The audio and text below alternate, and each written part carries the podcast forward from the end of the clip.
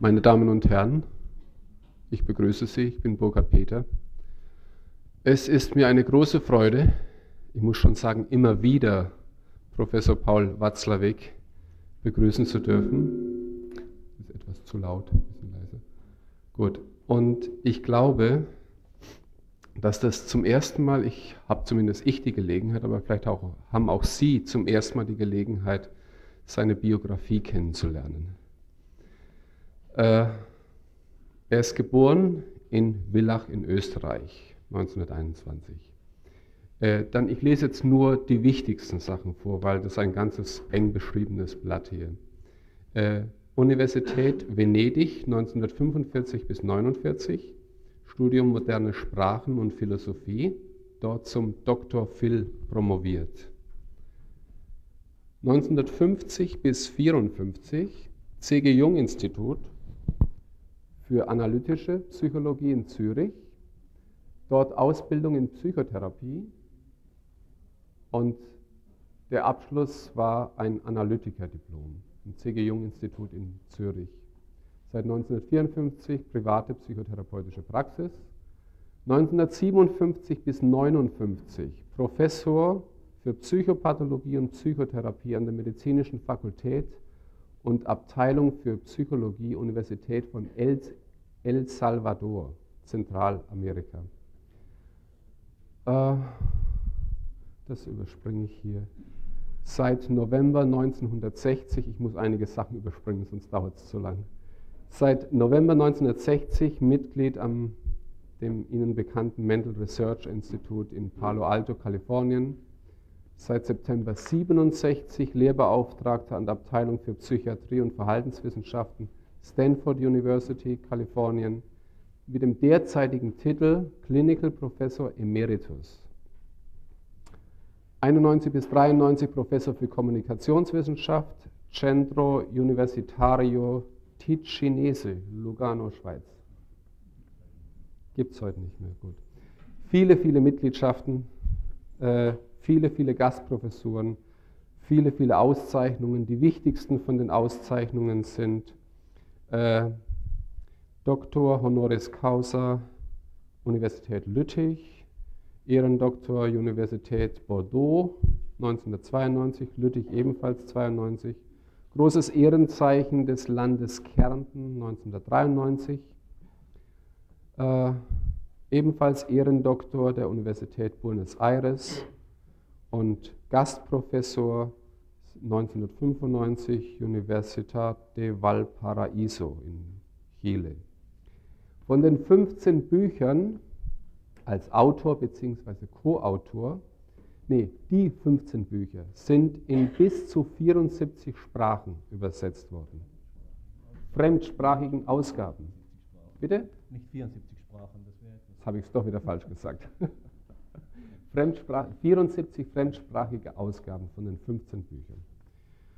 Okay, äh, ich denke, das war's. Professor Watzlawick, ich darf Sie bitten.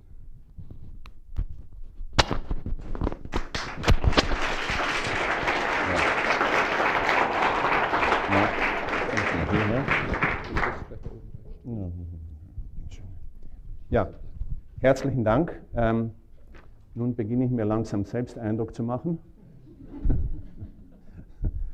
Und wie Sie wissen, ist mein Thema ist, ähm, eine Darstellung unseres Ansatzes, den wir im Laufe der letzten 27 Jahre am Kurztherapiezentrum unseres Instituts in Palo Alto entwickelt haben.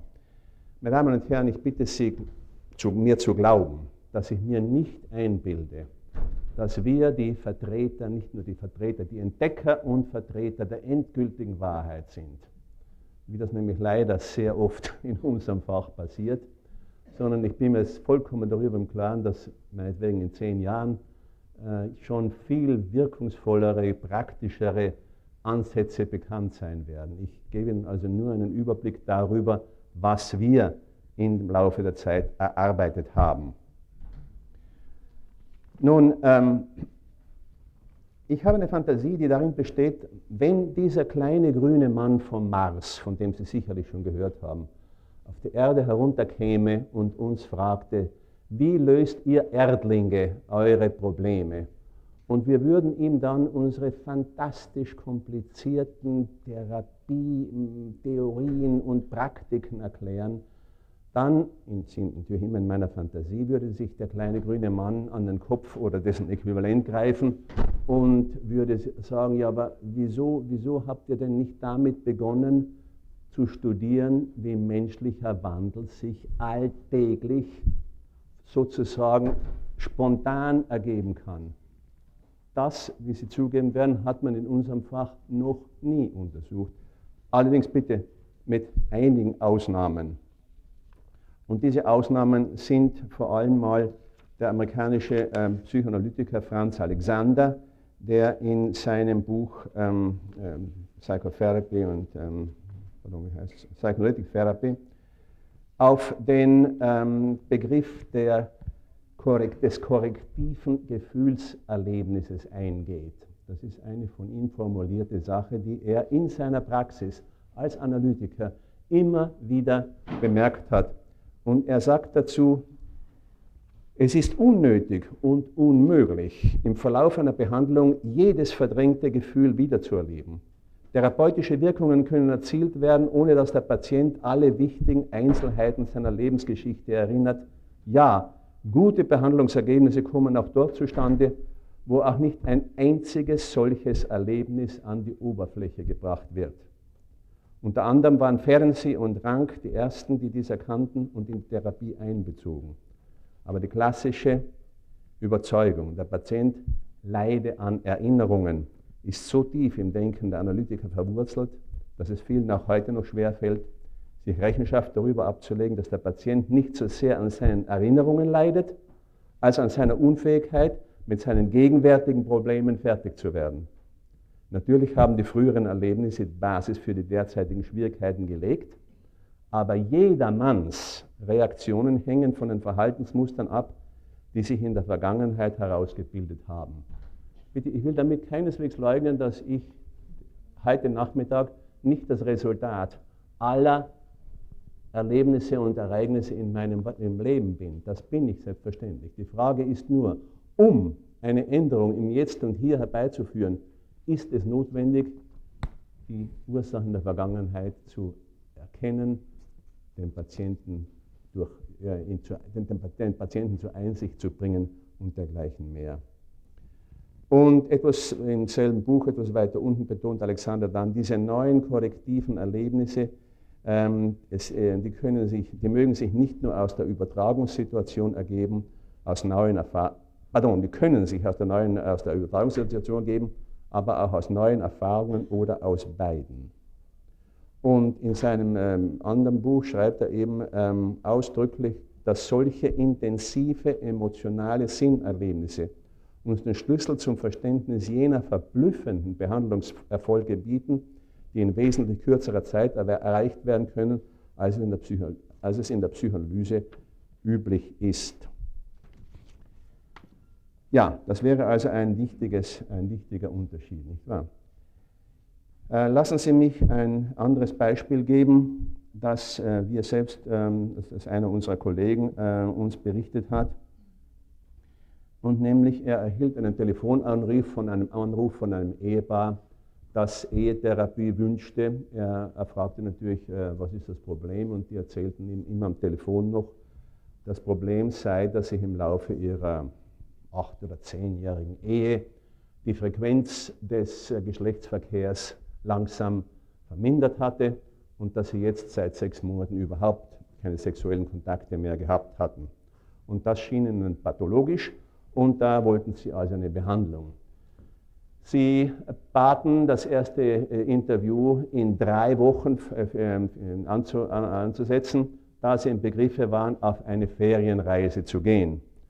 Und ähm, sie kommen von dieser Ferienreise zurück und berichten, dass sich das Problem gelöst hat. Wie? Ja, meine Damen und Herren, in Ihrem eigenen äh, Schlafzimmer steht das Bett in der traditionellen etwa äh, Mitte des Zimmers mit dem Kopfende gegen die Wand. Sie schläft immer auf der rechten Seite, er links von ihr. und im, äh, im Gast, äh, Gästezimmer des Hauses eines Freundes, den sie auf dieser Reise besuchten, war aber das Bett in die, in die Ecke geschoben. Sie nehmen natürlich dieselbe ähm, äh, Position ein und im Laufe der Nacht muss der Mann mal raus und will das Bett in der üblichen Weise verlassen, stößt gegen die Wand, legt sich darüber Rechenschaft ab, wo er ist und beginnt über seine Frau aus dem Bett herauszusteigen. Und in diesem Augenblick, da in seinen eigenen Worten, kommt ihm der Gedanke, dass hier etwas von Wert sei. Und es kommt zum Geschlechtsverkehr, der sich dann mit normaler Frequenz fortsetzt. Bitte fragen Sie mich nicht, was das ist. Also das wäre ein vielleicht etwas banales und lächerliches Beispiel, wenn Sie so wollen, einer solchen korrektiven, völlig ungeplanten Erlebnisses. Ich glaube, dass auch die, unsere genialsten Kollegen nicht auf die Idee gekommen wären, diesem Ehepaar zu sagen, wissen Sie was, schieben Sie Ihr Bett in die Ecke und Sie, Sie werden schon sehen. Ja. Jean Piaget in seinem berühmten Buch La Construction du réel chez l'enfant, also die, die, die Konstruktion der, Wirk der, der Wirklichkeit beim Kinde, erwähnt bereits, wie eben in unserer frühesten Jugend schon wir seitens unserer menschlichen Umwelt dazu gebracht werden, die Wirklichkeit wirklich zu sehen, wie sie wirklich ist. Also durch, durch ähm, Mitteilungen, durch Kommunikationen, wie zum Beispiel, wir sagen dir, wer du bist. Wir sagen dir, wie, die Welt, wie du die Welt zu sehen hast. Auf diese äh, Konstruktion der Wirklichkeit möchte ich dann noch etwas näher eingehen. Aber ich möchte vor allem einmal äh, darauf verweisen, dass äh, wir eben immer in der Art von Piaget Schwierigkeiten haben, bestimmte Lebenssituationen zu lösen, obwohl die Lösung im Grunde genommen ähm, keineswegs notwendigerweise irgendetwas mit unserer Vergangenheit zu tun zu haben braucht. Sie kennen vielleicht dieses ähm, Beispiel, äh, dieses Neun-Punkte-Problem, neun Punkte, die in quadratischer Form angeordnet sind müssen Sie jetzt, das ist Ihre Aufgabe, Ihre Lebensaufgabe, die müssen Sie jetzt mit vier geraden Linien verbinden, ohne den Bleistift vom Papier abzuheben. Bitte, Sie mögen das bereits kennen, wir haben das in Büchern veröffentlicht, aber wer dieses Problem noch nicht ähm, ähm, jemals versucht hat, oder verzeihen Sie, ich habe bis heute niemanden getroffen, der von sich heraus dieses Problem zu lösen imstande gewesen wäre. Und natürlich, ich bin keine Ausnahme. Und es ging mir also folgendermaßen, ich dachte mir, aha, viermal. Eins, zwei, drei, vier. Oh, sieht man das, ja? ja. Dann, dann, bleibt ein Punkt äh, un, un, un, äh, mit einbezogen. Also muss das wohl diagonal gehen, nicht?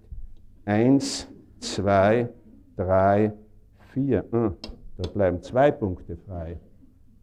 Für mich ist das ein Symbol der Lebenssituationen, in der wir hin und her im Kreise rennen, dies versuchen, jenes versuchen und nicht aus der Problematik herauskommen. Die Lösung ist lächerlich einfach. Eins, zwei, drei, vier. Bitte, wer hat uns beigebracht, dass die Lösung des Problems innerhalb des Quadrats zu suchen sei? Niemand. Das sind wir, die wir uns diese Beschränkung auferlegt haben und damit ein scheinbar unlösbares Problem haben. Das ist für mich wiederum ein Beispiel, ein gutes Beispiel dafür, was ähm, eben sehr wohl im menschlichen Leben sich immer wiederum ergeben mag. Ups, damit hat sich was. Das ist aus. Jetzt muss ich mich danach richten. Das ist eine Problematik.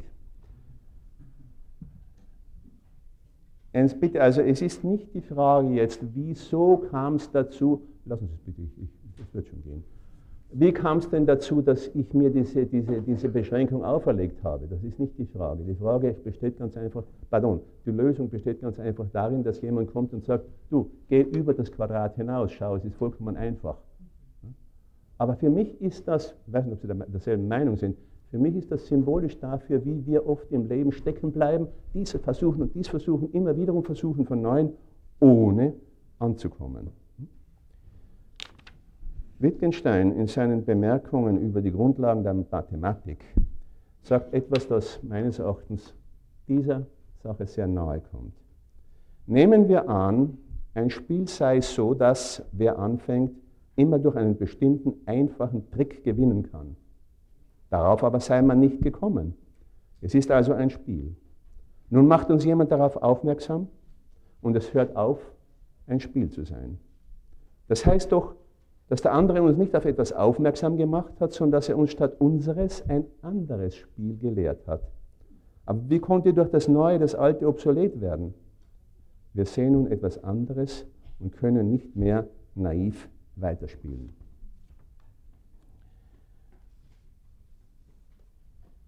In, unserer, in unserem Ansatz versuchen wir also das irgendwie auszunützen. Wir versuchen in die Lage, die uns unsere sogenannten Patienten beschreiben, in der sie sich befinden, solche ähm, Erlebnisse, solche Geschehnisse rein ähm, scheinbar zufälliger Natur einzuführen. Und wie wir, diese, wie wir diese Interventionen planen, darüber möchte ich Ihnen eben heute im Verlauf des Nachmittags näher berichten.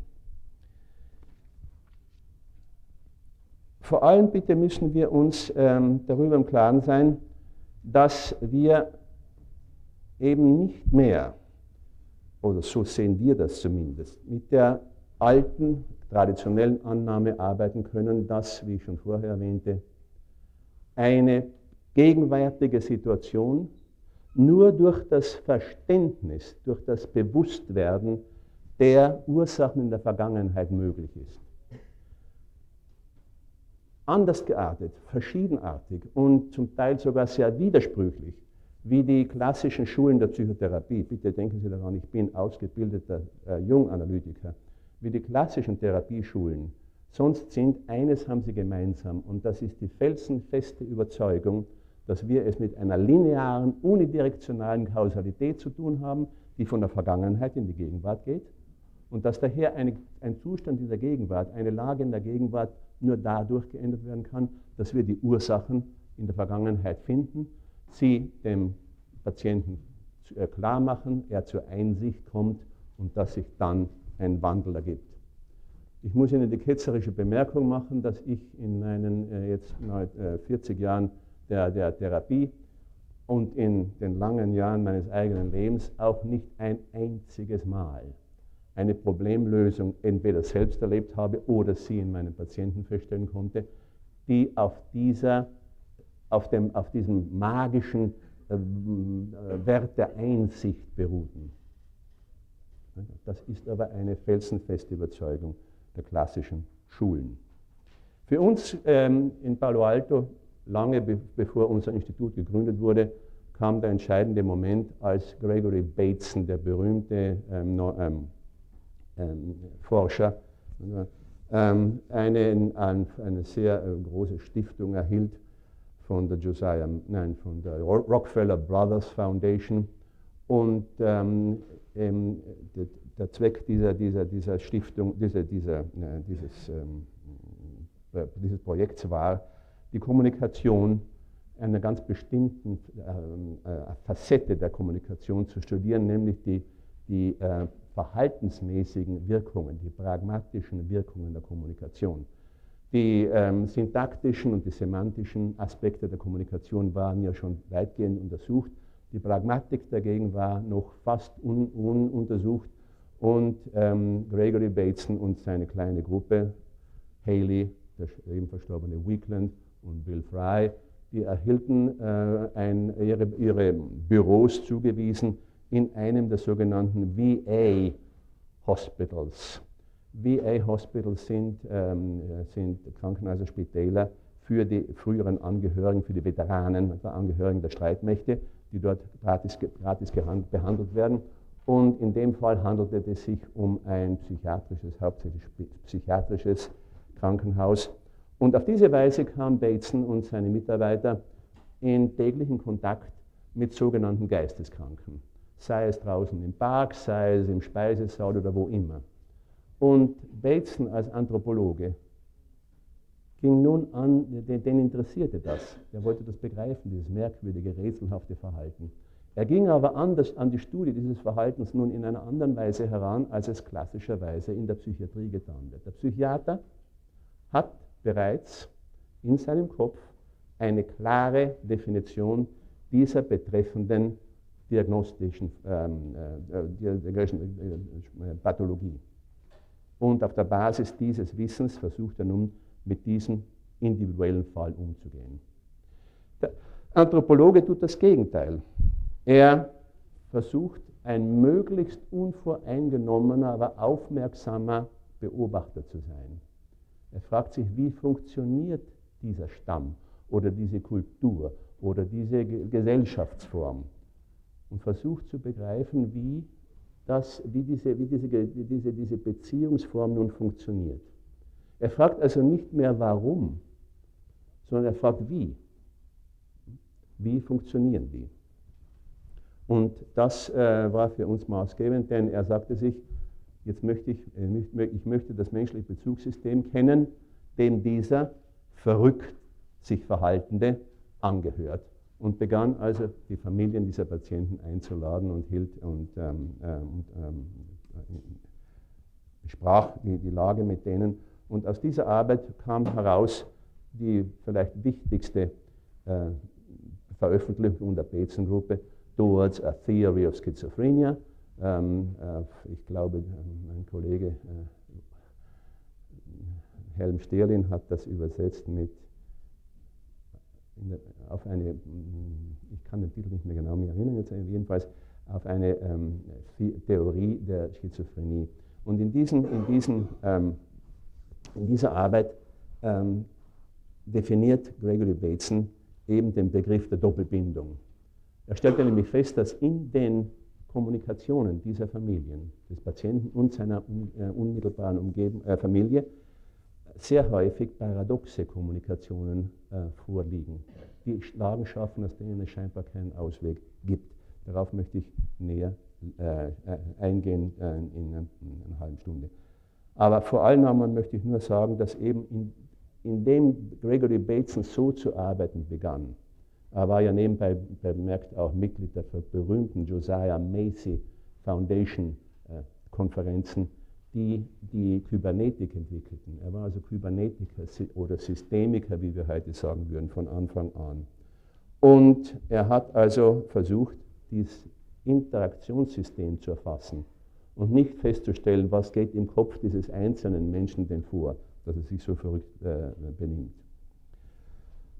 Und äh, im Moment, wo wir eben beginnen, auf Beziehungsformen, Beziehungsmuster zu sehen, wir, äh, stellen wir fest, dass natürlich das Ganze mehr ist als die bloße, äh, mehr und anders geartet ist als die bloße Summe seiner Bestandteile. Wir haben es also hier mit dem Begriff der, dessen zu tun, was die französischen Biologen als erste la qualité émergente nannten, also die, die emergent quality auf Englisch.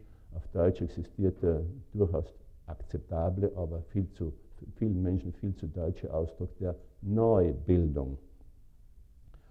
Und ähm, das äh, nun damit, damit haben wir unweigerlich zu tun, wenn wir aufhören, rein modadisch nur zu behandeln und das menschliche Bezugssystem zu untersuchen.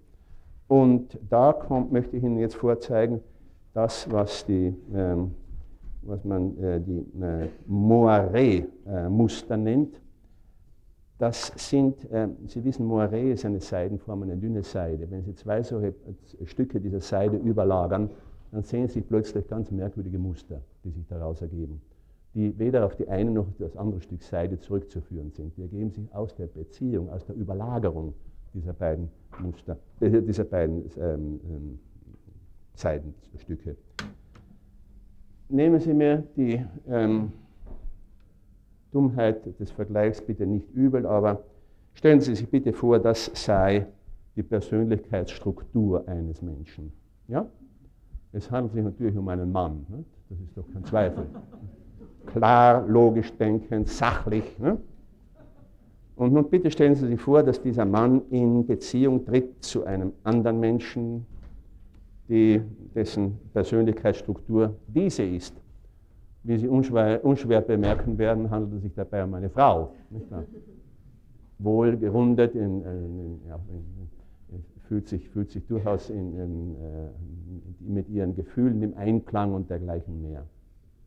Und es gibt in diesem Saal bestimmt niemanden, der sich vorstellen kann, wie die Beziehung zwischen diesen beiden Menschen aussehen würde.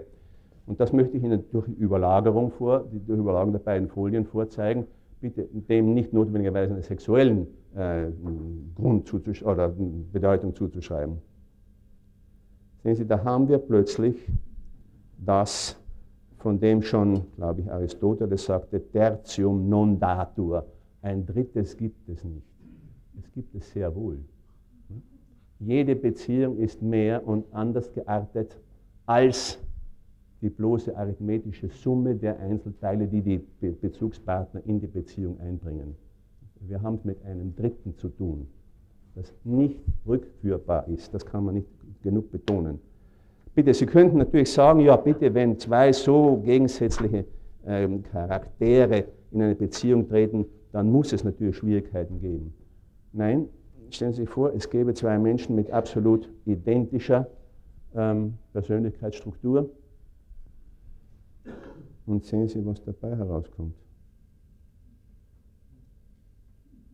Bemerken Sie bitte auch, dass eine ganz winzige Veränderung bereits große, äh, große Änderungen in der Beziehungsstruktur, in der Neubildung hervorruft.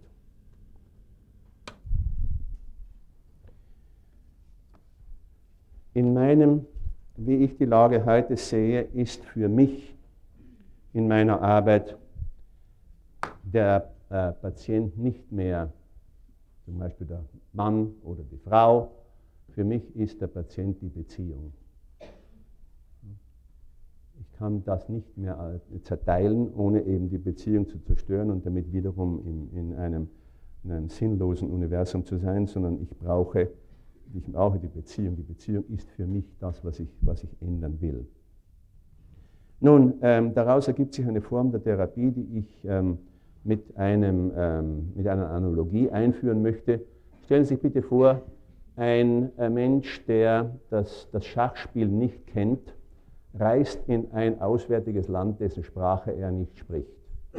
Und da kommt er nun, da sieht er nun zwei Menschen, die an einem Tisch sich gegen, gegenseitig gegenüber sitzen und Figuren auf einem Brett hin und her schieben. Da er ihre Sprache nicht kann, kann er nicht fragen, bitte, wie heißt dieses Spiel und was sind seine Spielregeln. Aber ich glaube, Sie werden zugeben, dass aus reiner Beobachtung heraus, aus der Beobachtung vor allem der Redundanzen, also der Wiederholungen bestimmter Verschiebungen von Figuren, der Beobachter von sich aus zu einer Einsicht in die Regeln des Schachspiels kommen wird. Das Erste, was er feststellen wird, ist, dass die beiden sich so verhalten, als hätten sie eine Regel, das ist alles, was er sagen kann, als hätten sie eine Regel, dass ein Zug des Spielers A meist von einem Zug des Spielers B gefolgt wird. Es gibt da zwei Ausnahmen, wie Sie, wie Sie wissen dürfen. Das ist das, der, der, der Beginn des Spiels, da, da machen die, der, das sind zwei Züge desselben Spielers. Und dann die Rochade, auch wiederum zwei Züge desselben Spielers. Aber das ist so selten, dass ähm, die Annahme durchaus praktisch an, also glaubbar ist, dass Sie eine Regel haben, dass Spieler A äh, zieht, dann kommt Spieler B dran und dann wieder Spieler A. In derselben Weise, aber natürlich viel langsamer, wird er, lang, wird er die, die Regeln des Schachspiels begreifen lernen, die allen anderen Schachfiguren zugrunde liegen scheinen. Bitte, das Wichtige für mich ist, dass er dies tat, ohne Fragen stellen zu können. Das heißt, kommt aus reiner Beobachtung heraus. Wenn Sie, wenn wir mit einer Familie zu arbeiten beginnen, und, äh, dann fragen wir auch nicht, was sind Ihre Beziehungsregeln?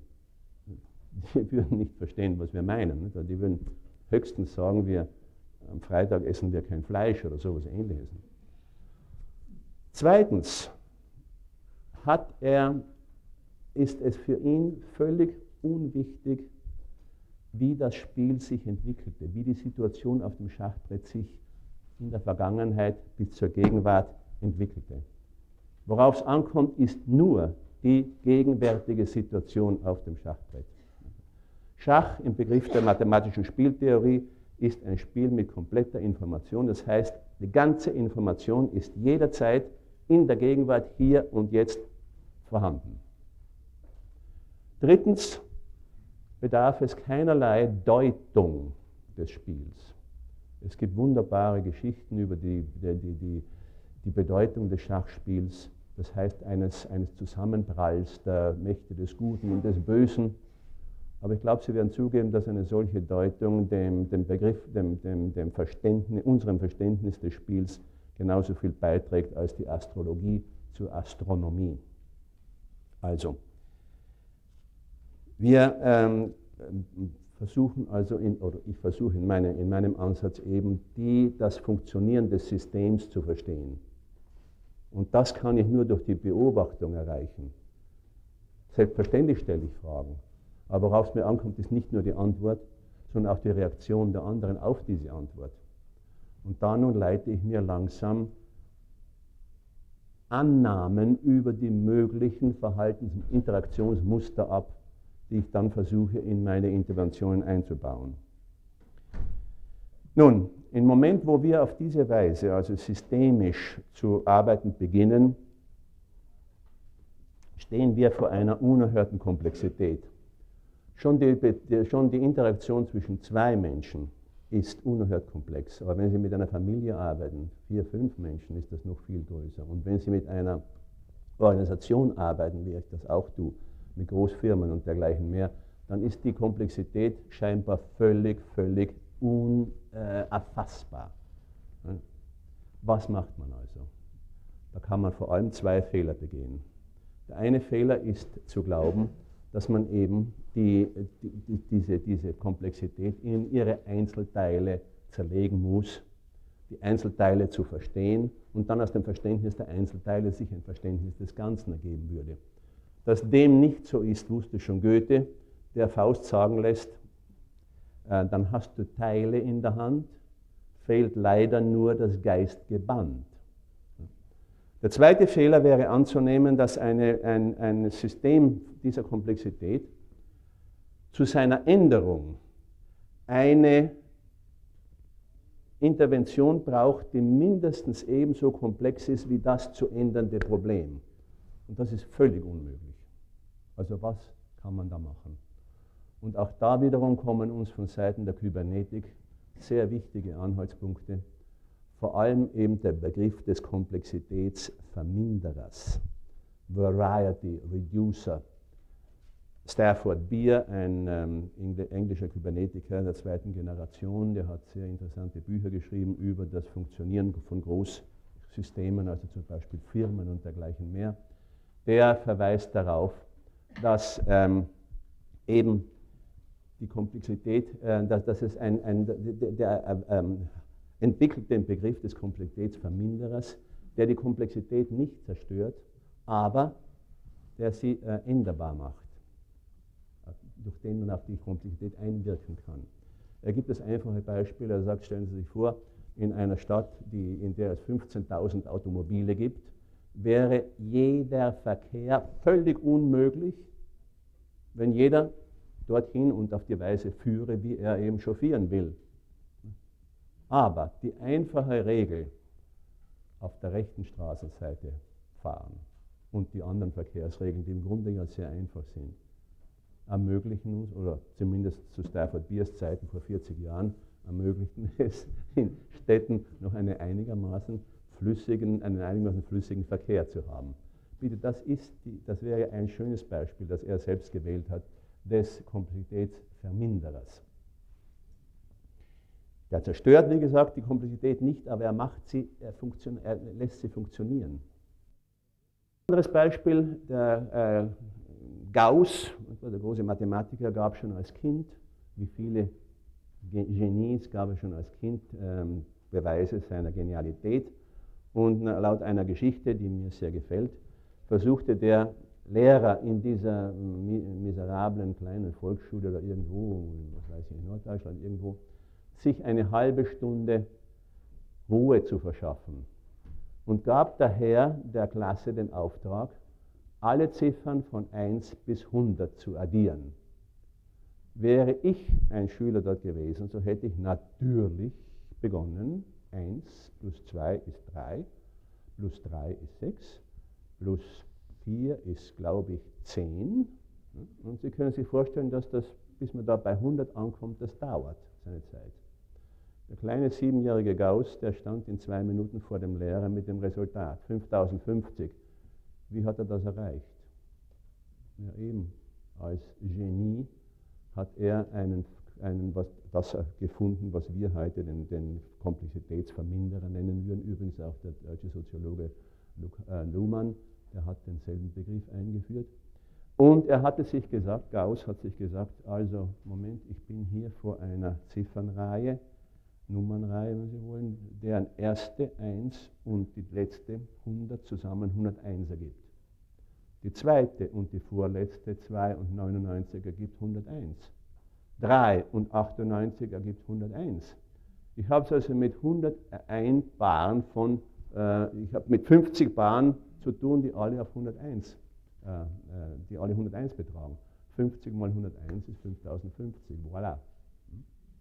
Also das ist der Begriff des, des ähm, Variety Reducer, also des Komplexitätsverminderers. Und im Laufe unserer Arbeit haben wir, glauben wir, bei einem solchen Begriff angekommen zu sein. Unser Komplexitätsverminderer ist die versuchte Lösung.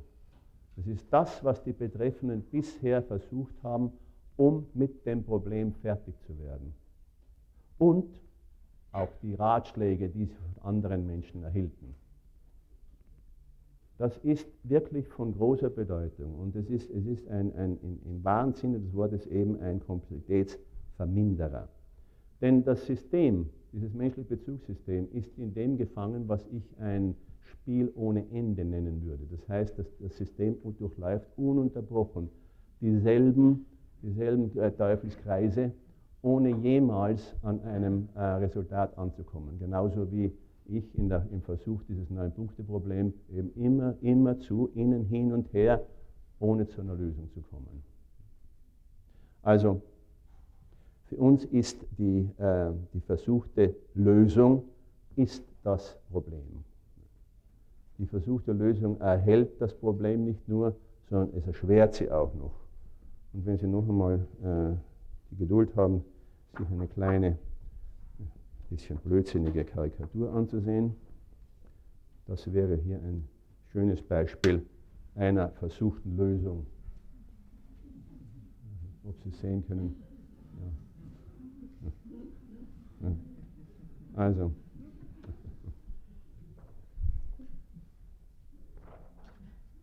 Ja.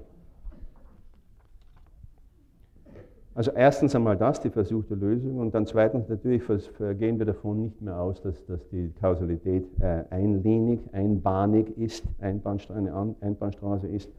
Ich habe hier zwei Karikaturen, die im ETC, dem, dem Journal der Internationalen Gesellschaft für Semantik, erschienen ist. Da habe ich es gestohlen.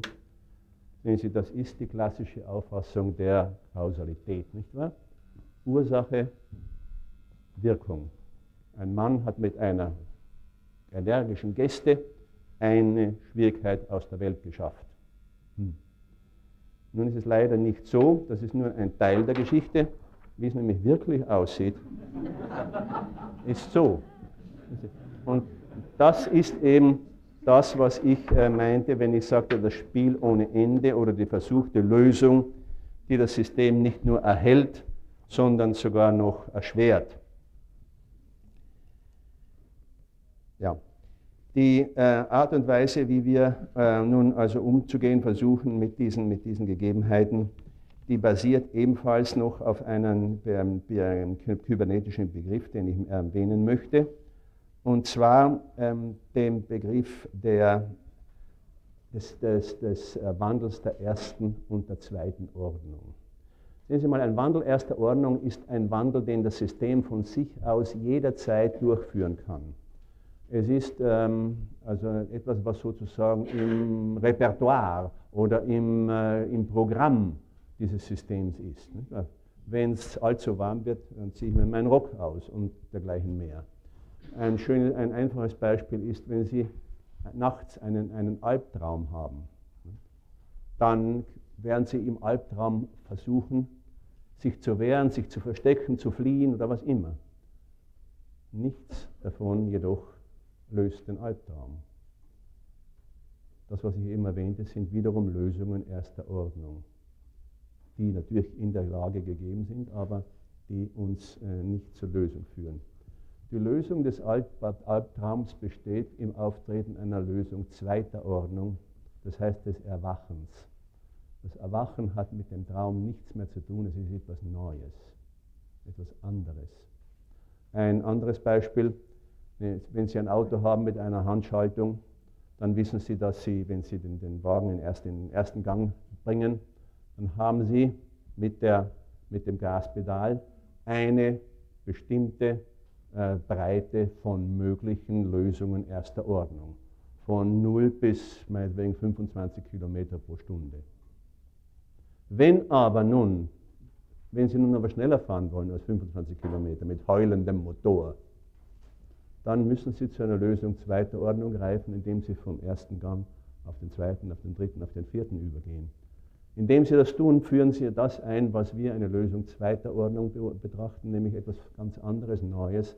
Sie ändern damit die, die, die, die, die Übertragung der Energie vom Motor auf die Räder. Das ist etwas anderes als wie die erste Ordnung, die Lösung in erster Ordnung, die Sie mit dem Gaspedal erreichen können. Gut, nun ähm, möchte ich ganz gern noch rasch vor unserer Pause, na, wir haben noch sehr viel Zeit bis zur Pause, möchte ich also nun über die mehr praktischen Anwendungen des eben Gesagten eingehen. Und da muss ich vor allem einen Sprung machen und ähm, darauf verweisen, dass im Augenblick, wo Sie ähm, auf diese Weise zu arbeiten beginnen, also systemisch zu arbeiten beginnen, nicht mehr mit einem Patienten, mit einem monadisch aufgefassten Patienten, sondern mit dem Bezugssystem, dessen eine, ein Bestandteil dieser Patient eben ist, dann kommt man unweigerlich bereits in Konflikt mit dem klassischen Begriff der Wirklichkeitsanpassung. Wie Sie wissen, ist das das Kriterium der klassischen Therapieschulen. Normale Menschen und vor allem wir natürlich, äh, Therapeuten, sind, äh, haben, eine, äh, haben eine klare Sicht der Wirklichkeit. Die sehen die Welt, wie sie wirklich ist. Unsere sogenannten Patienten dagegen haben ein verzerrtes Bild der Wirklichkeit. Das ist äh, seit 19 Jahrhunderten nicht mehr, nicht mehr ähm, gültig. Epictetus sag, sagte schon, es sind nicht die Dinge, die uns beunruhigen, sondern die Meinungen, die wir von den Dingen haben. Und äh, seit 200, 300 Jahren bestehen auch die Philosophen darauf, dass die Welt immer nur das Resultat unserer Konstruktionen ist, obwohl das dort nicht die Konstruktionen genannt wird noch. Das ist ein moderner Begriff, der radikale Konstruktivismus, dem ich auch angehöre. Aber es ist eben die Einsicht, dass was wir für die wirkliche Welt halten, eben etwas ist, das wir, ohne es zu wissen, geschaffen haben. Und wir haben es in unserer Arbeit eben mit Menschen zu tun, deren Wirklichkeitskonstruktion zusammengebrochen ist. Auf einmal hat das Leben keinen Sinn mehr. Was bisher gültig zu sein schien, ist nun, ist nun vernichtet, irgendwie, ist, ist irgendwie äh, zugrunde gegangen. Merkwürdigerweise kommt, kommen ähm, weitere Hinweise auf diese Tatsache aus jenem ähm, Wissenschaftsbereich, den man naiverweise für den objektivsten halten würde, nämlich aus der theoretischen Physik. Einstein sagte in einem Gespräch mit zu Heisenberg 1926 schon in, in Kopenhagen, er sagte, es ist falsch zu glauben, dass die Theorie sich auf Beobachtungen aufbaut. Das Gegenteil ist der, ist der Fall. Die Theorie bestimmt, was wir beobachten können. Und das ist eine Auffassung, die für viele von uns vollkommen unannehmbar ist. Das scheint eine Leugnung aller Regeln. Das scheint eine ein, ein Rückkehr zu einem aufgewärmten Nihilismus zu sein. Aber die Bedeutung für, unser, für unsere Arbeit, die Möglichkeit des Aufgebens dieses Dogmas, der Wirklichkeitsauffassung, eröffnet uns neue und sehr wichtige Möglichkeiten. Also im, in, ähm, im Bereich, in, im Ansatz des radikalen Konstruktivismus wird die Wirklichkeit nicht, äh, erfund, nicht gefunden, nicht entdeckt, sondern sie wird hergestellt. Und daraus ergeben sich natürlich dann genau jene Situationen und, und Probleme, mit denen wir es beruflich zu tun haben oder auch im Privatleben zu tun haben. Das gilt nicht nur für uns Menschen, für uns, es gilt auch für die höheren Tiere. Einer meiner Leser hat mir einen sehr netten Brief geschrieben, in dem er erwähnt, dass er einen Dobermann hat, der eine Leidenschaft für Milch entwickelt hat. Nun, im äh, Hause, jeden Morgen spielt sich dasselbe ab. Der Hund, der die Nacht im Hause verbracht hat, wird von seinem Herrn in den Garten hinausgelassen. Er rennt zu einem bestimmten Baum, verrichtet dort sein Geschäft und kommt dann in die Küche zurückgestürmt, wo der Herr ihm seine Milchschale vorbereitet hat. Und der Hund trinkt sie mit Begeisterung. Eines Tages ist keine Milch im Haus. Der Hund kommt herein und steht fassungslos vor der leeren Schüssel. Und was glaubt er, trat er? Er lief zurück hinaus in den Garten, hob sein Bein wieder, obwohl nichts mehr dabei herauskam, und kam dann zurück. Sehen Sie, es klingt lächerlich, aber das ist im Grunde genommen genau das, was wir immer wieder im Leben unserer sogenannten Patienten oder auch in unserem eigenen Leben erleben können, dass nämlich plötzlich die Welt, der Sinn der Welt zusammenbricht. Und nun steht man verzweifelt da und fragt sich ja, was, was, wo, wo, wo geht es jetzt weiter? Was kann ich jetzt tun? Diese Tatsache der Wirklichkeitskonstruktion ist uns allen eigentlich schon lange bekannt und zwar in zweierlei, in zweierlei Formen, nämlich vor allem in den sogenannten selbsterfüllenden Prophezeiungen. Wie Sie wissen, ist eine sich selbsterfüllende Prophezeiung eine felsenfeste Annahme über etwas unmittelbar Bevorstehendes, gegen das ich nun meine Schutzmaßnahmen ergreifen muss oder ich in einer bestimmten Weise handeln muss. Das, was ich nun tue, ist genau das, was das Resultat, was, die, Prophezeiung verwirklicht. Ähm, Karl Popper, der große Philosoph, hat darauf verwiesen, dass der Oedipus-Komplex bereits ein gutes Beispiel dafür ist. Genau das, was die Eltern taten, um die, äh, die Prophezeiung des Orakels zu, nicht, nicht äh, stattfinden zu lassen, war, was die was die Prophezeiung erfüllte, nämlich dass der, der, Sohn den Vater ermordete und die Mutter heiratete. Ähm, wir sehen das immer wieder, auch wenn Sie der, an der Börse Geld äh, anlegen, werden Sie bereits feststellen können, haben können, dass ein völlig unbeweisbares Gerücht, wonach der Wert einer Aktie nun steigen wird, dazu führt, dass viele Menschen diese Aktie kaufen, um an dem Gewinn teilzunehmen. Das Kaufen von Tausenden von Aktien bringt dann tatsächlich die Erhöhung des, des, des, des Preises mit sich.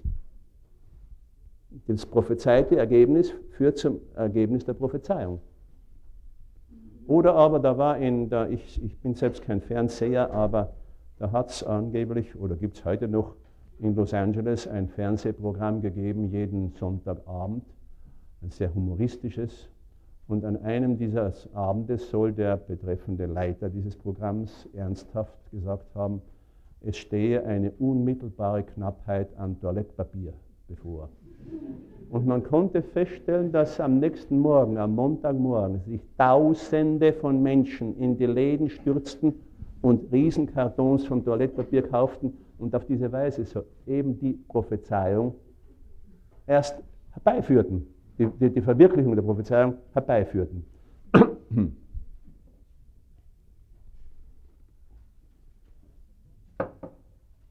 Eine andere Form der Verwendung dieses Konstruktionscharakters unserer Wirklichkeit sind die sogenannten Umdeutungen.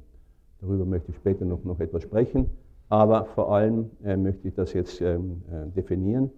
Eine Umdeutung besteht darin, dass der Wirklichkeitsauffassung einer Person oder einer Familie oder eines menschlichen Bezugssystems, ähm, dass, äh, dass für diese Wirklichkeitsauffassung nun eine andere Deutung eingeführt wird. Also das heißt, dass die Wirklichkeit der ersten Ordnung bleibt zwar bestehen, aber die Wirklichkeit zweiter Ordnung, die ja in der Zuschreibung von Wert, Sinn, Bedeutung an die Wirklichkeit der ersten Ordnung äh, besteht, die wird nun geändert. Da gibt es, wenn Sie sich vielleicht erinnern können, im ähm, Buch ähm, Tom Sawyer von Mark Twain gibt es eine sehr nette äh, Geschichte da. Der, Mar, äh, der Tom ist, hat irgendetwas angestellt und ist nun bestraft worden. Er muss an einem Samstagnachmittag einen Zaun streichen. Und er hat große Angst, weil er weiß, dass seine Freunde vorbeikommen und ihn äh, verhöhnen werden, weil er bestraft wurde und nun das streichen muss. Da hat er große Angst davor und da sieht er schon in der Ferne denjenigen Jungen auftauchen, dessen Spott er am meisten befürchtet. Und da kommt ihm eine große, eine fantastische Idee. Er steht dort und streicht. Der andere Junge kommt her, stellt sich hinter ihm auf, schaut eine Zeit lang zu und sagt, ah, arbeiten, Tom. Würdest du nicht lieber mit uns schwimmen gehen? Tom streicht weiter, dreht sich dann um und sagt, arbeiten, was meinst du damit? Na, was du tust, ist das nicht arbeiten? Und Tom sagt darauf, höre mal, haben wir jeden Tag die Chance, einen Zaun zu streichen? Nach kurzem sagt der betreffende Junge, du Tom, bitte lass mich auch mal ein bisschen streichen. Und als der Nachmittag zu Ende ist, da hat der Zaun drei Lagen Dünche und Tom schwimmt in Reichtümern, denn jeder seiner Freunde, der vorbeigekommen ist, hat für das Privileg gezahlt, einen Teil des Zauns streichen zu dürfen. Das ist eine Umdeutung von Strafe zu Privileg. Die Wirklichkeit erster Ordnung ist dieselbe geblieben. Aber die Bedeutung, die der Wirklichkeit zugeschrieben wurde, hat sich geändert und damit hat sich auch die Lage verändert.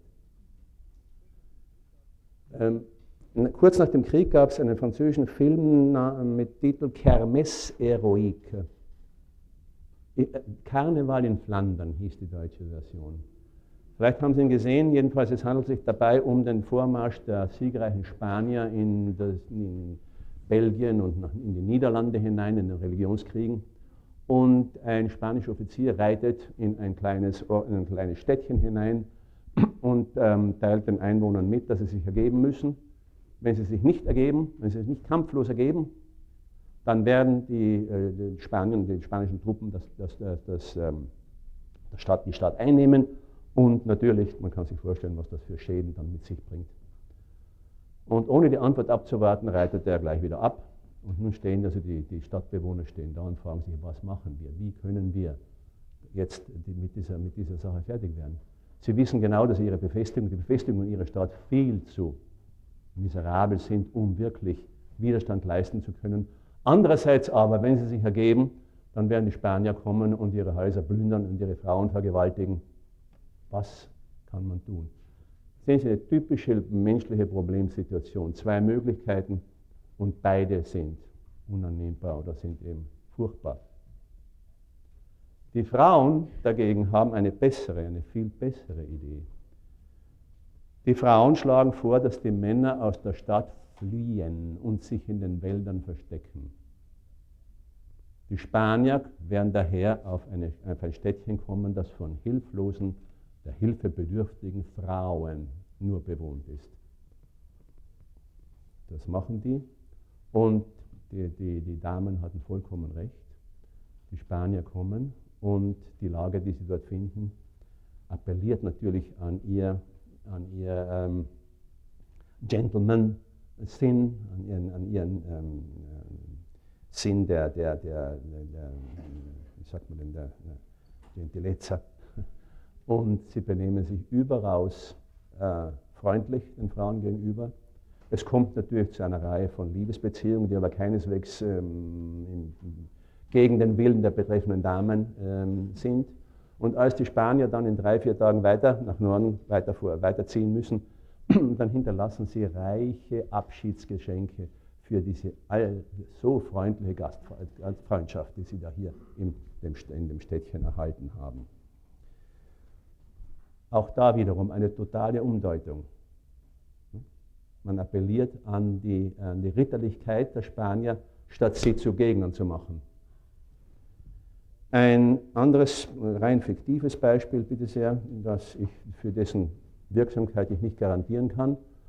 Aber nehmen Sie an, Sie werden eines Nachts von einer, einer dunklen, schmalen Straße von einem Banditen angehalten, der Sie mit der Pistole zur Herausgabe Ihres Portemonnaies, Ihrer Brieftasche zwingt.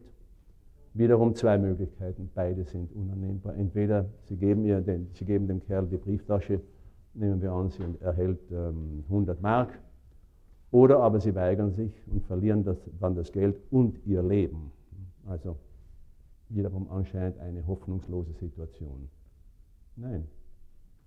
Man könnte, wie gesagt, ich garantiere nicht, dass es geht, aber man könnte dem Mann sagen, hören Sie mal, so jemand wie Sie, den suche ich seit langem. Ich brauche jemanden, der den Liebhaber meiner Frau eliminiert. Wenn Sie einverstanden sind, kommen Sie morgen um 11 in mein Büro. Ich bin bereit, Ihnen 10.000 Mark zu zahlen. Meine Brieftasche enthält nur 100. Wenn Sie bereit sind, kommen Sie. Also auch hier wiederum eine Umdeutung der Wirklichkeit zweiter Ordnung. Es wird plötzlich aus dieser, aus dieser Überfallssituation wird nun eine, äh, eine Art von Handel ähm, der, gemacht, der, dem, der, zum Vorteil des Gauners, des, des Mörders ähm, ist. Ja, jetzt darf ich mal was schauen. Ich möchte nun auf die, auf die ähm, Einzelheiten unseres ähm, Ansatzes eingehen, würde aber dennoch bitten, dass Sie vielleicht, falls Sie Fragen haben, Einwände oder Kommentare, dass wir es wenigstens eine Minute lang äh, besprechen.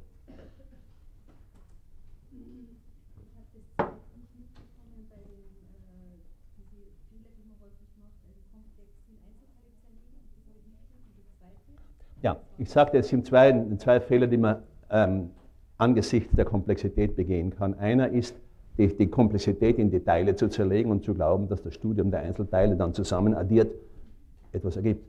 Die andere wäre die, an das Problem in, mit, in, mit, einer ähm, so komplexen Problemlösungsstrategie heranzugehen, dass die Komplexität des, des, des, des Bestand, des des, der, der Situation und die Komplexität dieser Lösungsstrategie mindestens gleich, gleich sind.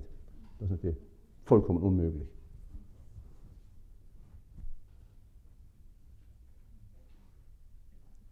Ja, bitte.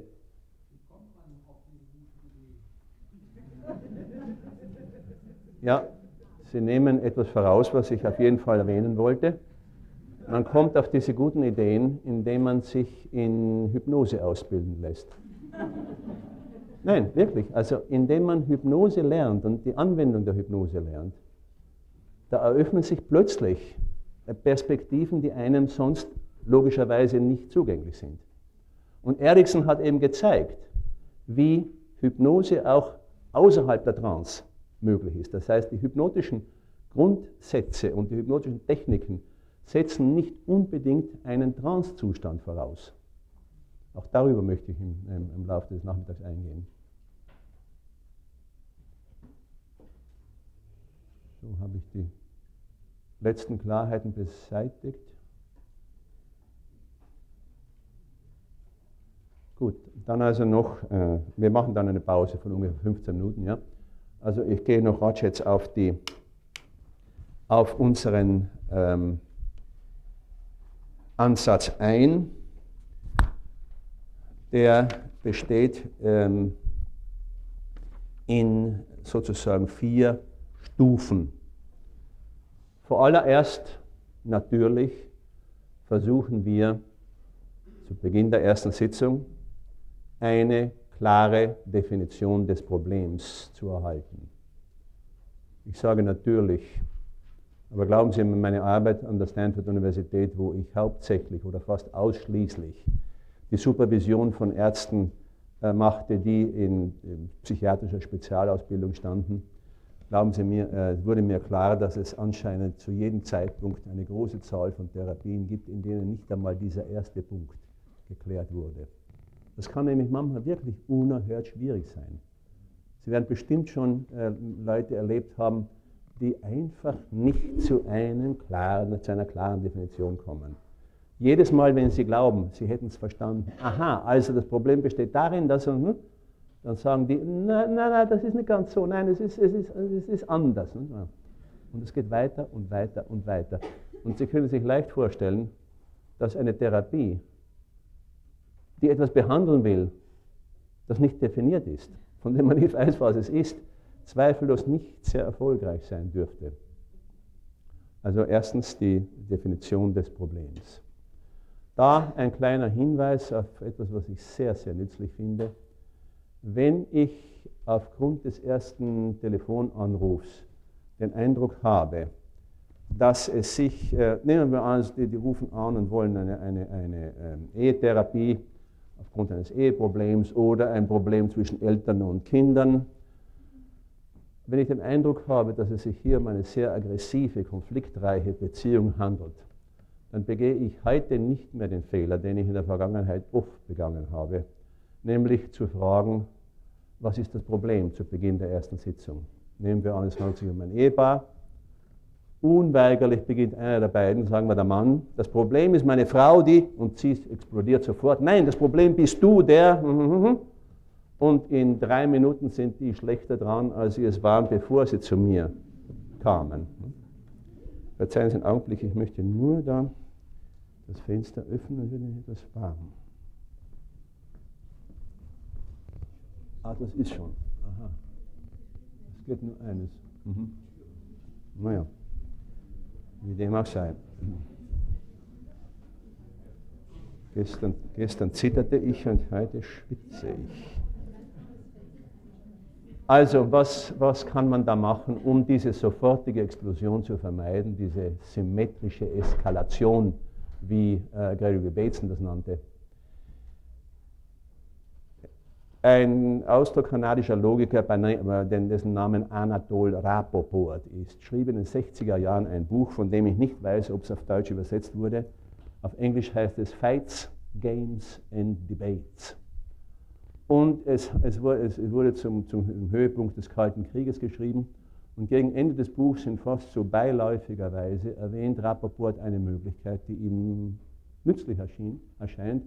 Er sagt, es sollte in die Konferenzen, die die beiden Supermächte abhalten, eine Verfahrensregel eingeführt werden, dass das Problem, das der Grund für, dieses, für diese Konferenz ist, dass bevor das Problem überhaupt erwähnt werden kann, die beiden Delegationen den Standpunkt der anderen Delegation zur Zufriedenheit der anderen Delegation darlegen müssen.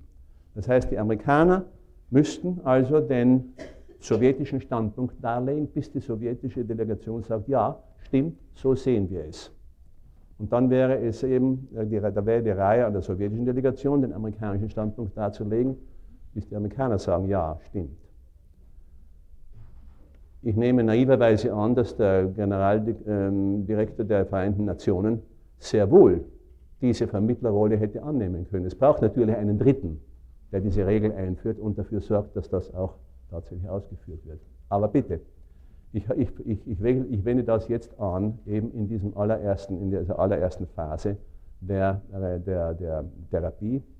Ich frage also nicht mehr, was ist das Problem, sondern ich wende mich zum Beispiel an den Mann, und sage, wenn Ihre Frau nicht hier wäre, und ich fragte Sie, wie sieht Ihre Frau das Problem? Wie würden Sie mir antworten? Wie würden Sie mir die Definition Ihrer Frau mitteilen? Und ich bitte die Frau, still zu sein und zu sehen, wie gut, wie falsch, wie, richtig, äh, wie, wie, wie vollkommen, wie unvollkommen der Mann ihre Sicht des Problems darlegen kann. Und dann wäre es die Reihe der Frau, denn in derselben Weise den Standpunkt des Mannes darzulegen. Glauben Sie mir bitte, dass ähm, auf diese Weise lässt sich diese sofortige Explosion nicht nur vermeiden, sondern man, macht bereits, man kann bereits einen ersten sehr wichtigen Schritt in dieser betreffenden Behandlung durchführen. Es kommt manchmal sogar dazu, dass, dass der eine oder andere fassungslos sagt, aber ich hatte ja keine Idee, dass du glaubst, dass ich das glaube. Und damit, Sie werden zugeben, ist bereits ein wesentlicher Schritt auf eine Verminderung der, dieser, dieser Spannung gegeben. Also ist, das ist sehr, zu, äh, sehr anzuraten. Wenn ich einmal eine Definition des Problems habe, dann kommt als zweiter äh, Schritt die ähm, Besprechung der bisher versuchten Lösung. Also das, was ich vorher den äh, Komplexitätsverminderer nannte. Dann frage ich also bitte, was haben Sie denn bisher getan, um das Problem zu lösen? Und, das, und, und welche, welche hm, Ratschläge haben Sie seitens anderer Menschen erhalten, die von Ihrem Problem wissen? Glauben Sie mir, das ist relativ einfach zu erfassen. Es ist natürlich nicht gesagt, dass die beiden das, das, das, dasselbe, dieselbe versuchte Lösung erwähnen, aber das Wichtige ist eben das, dass äh, ich auf diese Weise nun zu sehen beginne, wie erhält sich dieser Teufelskreis des, des, des, des, des, des, des menschlichen Bezugssystems. Denn wie schon gesagt, die versuchte Lösung, die ist für, für Menschen also einfach nicht aufgebbar. Das ist das einzig Richtige. Freud sprach schon von der Tatsache, dass, dass es, ähm, viele seiner Patienten immer wieder denselben Fehler begingen.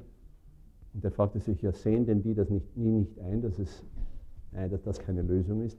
Nein, er, er nannte das äh, den Wiederholungszwang, wie Sie sich erinnern dürften. In meiner Sicht ist es kein Wiederholungszwang im freudschen Sinne, sondern es ist das Festhalten, das eiserne Festhalten an einer Lösungsstrategie, die irgendwann in der Vergangenheit einmal sehr gut funktionierte. Und wie dieser Hund mit der Milch oder wie wir alle dazu neigen, geben wir, können wir eine einmal gefundene Lösungsstrategie nicht aufgeben. Darwin aber verwies bereits darauf, dass das Überleben der Gattung nur dann möglich ist, wenn eine einmal gefundene Anpassung an die Umweltbedingungen konstant weiterhin verändert wird. Denn die Umweltbedingungen ändern sich ja fortwährend. Was Sie aber zweifellos schon festgestellt haben dürften, ist, dass die Lösungsstrategien, die diese betreffende Familie oder die, dieses Ehepaar oder wer immer ähm, in der Vergangenheit irgendwann einmal für gut, richtig, ausreichend und so weit gesehen haben, dass diese Lösungsstrategien eisern beibehalten werden und bestenfalls noch raffiniert werden, aber niemals eine, eine Änderung dieser Strategien äh, möglich zu sein scheint. Das geht uns allen so. Hm? Wir sehen es von außen natürlich sehr wohl, aber wenn wir drin im System stehen, sehen wir es nicht. Also es handelt sich nicht um, um etwas a priori Krankhaftes, sondern es handelt sich um dieses Beibehalten. Und ich habe immer wieder den Eindruck, dass Leute zu uns kommen und sich von der Therapie Folgendes erwarten, ändert uns, ohne uns zu ändern. Und das kann natürlich auch der beste Therapeut nicht durchführen. Nun, dann, wenn wir glauben, also die versuchte Lösung begriffen zu haben, kommt als dritter Punkt dann die Notwendigkeit einer Definition des Therapieziels. Sehen Sie, als jungscher Analytiker war das für mich natürlich selbstverständlich. Ich wusste natürlich, was diese Menschen aus ihrem Leben machen mussten. Das war mir vollkommen klar. Heute nicht mehr. Wir überlassen es unseren Klienten, uns zu sagen, was sie sich erwarten von der Therapie. Bitte, zugegeben, das mögen absurde Erwartungen sein, aber im Großen und Ganzen sind das konkrete Erwartungen. Die, die, die, Abnahme des Leidensdruckes ist ja keine fantastische Idee. Das ist etwas ganz Konkretes, was die Betreffenden sich erhoffen. Und da nun geben wir, wenn es uns gelingt, diese bisher besprochenen Punkte schon in der ersten Sitzung mehr oder weniger zu klären, da nun geben wir unsere erste, ähm, unseren ersten, unsere Verhaltensverschreibung, meine amerikanischen Kollegen nennen das Homework, also Hausaufgabe. Das heißt, dass Sie bis zum nächsten Mal jeder für sich nachdenken sollten, was wäre denn ein erster, ganz kleiner, aber konkreter Anzeiger, dass sich die Lage zu ändern, dass das Problem sich zu bessern begonnen hat. Aber bitte konkret und ganz klein. Also nicht irgendein Gefühl oder irgendwas. Nein, nein, nein. Etwas, das ich, wenn ich dort wäre, selbst feststellen könnte. Was wäre das? Welche Änderung im Verhalten? Und das ist also Punkt 3. Und Punkt 4 unseres Ansatzes ist dann eben, dass wir uns fragen, welche spezifischen Interventionen müssen wir, können wir, sollen wir nun vornehmen, um dieses System zu ändern? Welche Änderung der Wirklichkeit zweiter Ordnung können wir, sollen wir, hoffen wir durchzuführen?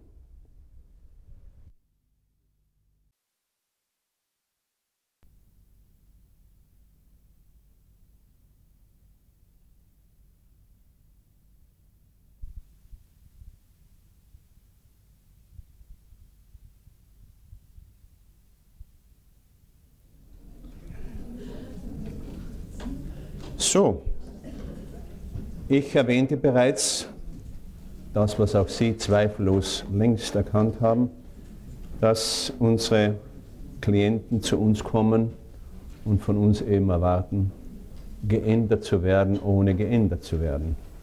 Das ist das Einzige, was wir nicht fertigbringen. Und in unseren Interventionen, bestimmten Techniken eben zur Herbeiführung von systemischen Änderungen, glaube ich, drei Kategorien feststellen zu können, die sich eben auf dem Grade der, des Widerstandes aufbauen, den wir, zu, mm, ähm, den wir begreifen. Vielleicht könnte man die Türe offen lassen. Das, ne? Draußen ist ja kein Lärm. Ja. Also, die erste Kategorie scheint dort indiziert, wo wir es anscheinend, mehr kann man nie sagen, an, wir haben den Eindruck, nicht, dass es sich um, minimale, äh, um minimalen Widerstand handelt. Und das sind dann die sogenannten direkten Verhaltensverschreibungen. Die scheinen also dort indiziert, wo Leute zu uns kommen und zum Beispiel sagen, ja, wir haben, die, wir haben dieses Problem und wir haben schon dieses und jenes und das versucht, nichts scheint zu helfen können Sie uns sagen, was wir anders machen könnten? Jemand, der so sich äh, ausdrückt, gibt Ihnen eine gewisse, ich wiederhole, eine gewisse Sicherheit, dass die bereit sind, ziemlich direkte Verhaltensverschreibungen anzunehmen. Es ist ein bisschen so, wie wenn ich zu meinem Arzt gehe für meine jährliche Untersuchung und der untersucht mich und sagt dann, ja, also ich werde Ihnen was verschreiben dann will ich natürlich schon wissen, wofür er mir das verschreibt, aber ich werde ihn nicht fragen, ja, aber bitte jetzt erklären mir genau die physiologischen, biologischen und chemischen und so weiter. Davon verstehe ich sowieso nichts. Ich weiß, dass er sein, sein Fach versteht. Ich nehme das Rezept, gehe und kaufe die Sache und schluck sie halt. Also so ungefähr diese, wäre diese erste Kategorie von Leuten, von, von Klienten. Und da eben, wie gesagt, verwenden wir die direkten Verhaltensverschreibungen oder wie es auch manchmal heißt, Hausaufgaben. Das heißt, das sind Dinge, die Sie zwischen der einen Sitzung und der nächsten Sitzung tun sollen. Ein einfaches Beispiel, ein sehr schönes Beispiel meiner Kollegin Chloe Madanes, die in äh, Washington mit Jay Haley arbeitet. Sie bekommt einen Anruf eines, von einem jungen Mann, der um äh, Therapie, äh, der Therapie will, weil er ein schreckliches Problem hat, eine furchtbare Angst, von Frauen abgewiesen zu werden. Und er lebt daher ganz allein und möchte furchtbar gern eine Freundin haben. Und das Herrlichste für ihn wäre eine jene wunderbaren Kreaturen, die da aus Modeboutiquen herauskommen, diese eleganten, langbeinigen, langbeinigen Damen nicht? und so weiter und so weiter. Das wäre das Nonplusultra. Aber er hat ja, wie gesagt, eine furchtbare Angst. Und meine Kollegin hm, verwendet eine Umdeutung, indem sie sagt, ja wissen Sie, von einer Person des anderen Geschlechts abgewiesen zu werden, ist für uns alle schmerzhaft. aber bei Ihnen scheint es die Intensität einer Allergie zu haben. Und wie Sie wissen dürften, kann man Allergien nur dadurch ähm, überwinden, dass man sich langsam, dass man dem Allergen anpasst und langsam den Widerstand gegen das Allergen entwickelt, durch die, durch die, ähm, ähm, eben an, äh, die, die, die, die, in Kontakt treten mit dem Allergen. Und er will wissen, was sie damit meint, und sie sagt, naja, ähm, wenn Sie, jedes Mal, wenn Sie eine halbe Stunde Zeit haben, stellen Sie sich bitte vor einer dieser Boutiquen auf und wenn eine Dame herauskommt, die Ihrem Ideal entspricht, dann üben Sie, abgewiesen zu werden. Indem Sie auf die Dame hingehen und sagen, darf ich Sie auf eine Tasse Kaffee einladen? Was sich meine Kollegin erhoffte, trat auch prompt ein. Ungefähr 50 Prozent der Damen sagten, oh ja, bitte, also das wäre ein klassisches Beispiel einer Verhaltensverschreibung. Tun Sie das und das. Das ist jeweils eine Änderung der Wirklichkeit zweiter Ordnung. Denn bisher war das völlig unannehmbar. Das war jenseits jeder Wirklichkeitsvorstellung. Aber eben, ja, führte die Sache aus. Ich ähm, habe vor Jahren gearbeitet mit einem Ehepaar. Der junge Mann sehr intelligenter junger Mann, verheiratet, keine Kinder noch, aber er war drauf und dran, eben seinen Dr. Phil zu machen ähm, und fand es ähm, einfach nicht möglich, seine Dissertation fertig zu schreiben. Er hatte alle, alle Prüfungen bereits abgelegt, alles war in Ordnung, außer der, man sagt auf der Dissertation, nicht? Oder? Ja? Und die, äh, es war im August. Die Universität hatte ihm bis zum 15. Dezember Zeit gegeben, nun endlich nach Jahren diese Dissertation vorzulegen. Und ähm, die Dissertation sollte acht Kapitel umfassen, von denen er bisher nur drei geschrieben hatte im Laufe von drei Jahren. Ähm, und diese drei Kapitel waren 400 Schreibmaschinenseiten. Also Sie sehen, die versuchte Lösung, wie er selbst ohne weiteres zugab, war, dass er eine absolut perfekte Dissertation schreiben wollte, die auch nicht einen Fehler hat, wo auch nicht eine Sache fehlt. Und das ist natürlich bekanntlich äh, sehr schwer, wenn nicht unmöglich. Und er, er, schrieb also, er saß dort und schrieb also zum Beispiel eine halbe Seite. Beim Durchlesen dieser eben geschriebenen halben Seite kommt ihm die Idee, ah, hier soll ich wohl am besten eine Fußnote einfügen um die Fußnote zu formulieren, kommt ihm die Idee, noch ein anderes Buch zu lesen. In diesem Buch findet er dann noch zwei Autoren, die er bisher nicht äh, erwähnt hat. Sie können sich vorstellen, wie diese Sache explodiert. Eine Chance, das bis zum 5. Dezember fertig zu haben, gibt es einfach nicht. Nun, die Verhaltensverschreibung bestand darin, eben weil er diese furchtbare Angst hatte, Fehler zu begehen, und dann lächerlich dazustehen, bestand die Verhaltensverschreibung genau in dem. Er nahm, und er war unter genügend Druck und nahm daher diese, diese Verhaltensverschreibung an, die darin bestand, dass er einmal, jeden Tag einmal, in einen Stadtteil fahren sollte, wo ihn niemand kennt, in den er auch niemals zurückzukehren braucht, vermutlich, und sich dort in ganz einfacher, unbedeutender Weise öffentlich lächerlich zu machen. Und er wollte zum Beispiel wissen, was, was, was meinen Sie damit? Was, und ich sagte, naja, schauen Sie zum Beispiel, das war in Berkeley, er studierte in Berkeley, er sagte ihm, fahren Sie zu einer Stelle in Berkeley, von der aus man die beiden Brücken sieht, die beiden berühmten Brücken, die Golden Gate Brücke in der Ferne auf, der, auf den Ozean hin und die Bay Brücke, die Bay Bridge, die von, die von San Francisco nach Berkeley, nach, nach ähm, Oakland herüberkommt. Bleiben Sie stehen und deuten Sie und fragen Sie jemanden, indem Sie auf die Golden Gate Brücke zeigen, das ist die Bay Brücke, nicht wahr? Und das schien ihm akzeptabel und er kommt zurück und erwähnt, dass er das tatsächlich jeden Tag ausgeführt hat. Und er sagt, äh, Sie finden diese Abschrift auch in unserem Buch Lösungen. Er sagt, ähm, das erste Mal, da ging ich in ein mexikanisches Restaurant und verlangte eine Egg Roll. Das ist eine Spezialität der, der chinesischen Küche. Und ich sagte, ja, ist denn das nicht eine mexikanische Sache? Und natürlich, die sagte ihm, nein, was denken Sie denn bloß und so weiter und so weiter. Ich musste mich furchtbar zusammennehmen, ich hatte Angst und war dumm zu erscheinen und so weiter.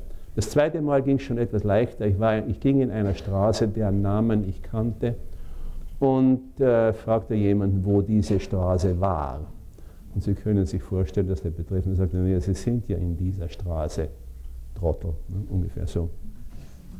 Und als ich diese, diese, diese äh, Sachen öfter und öfter tat, umso leichter und leichter wurde es und ich begann zu begreifen, wie schrecklich ernst ich mich nehme und was das alles zu tun haben muss mit meiner Kindheit und so weiter.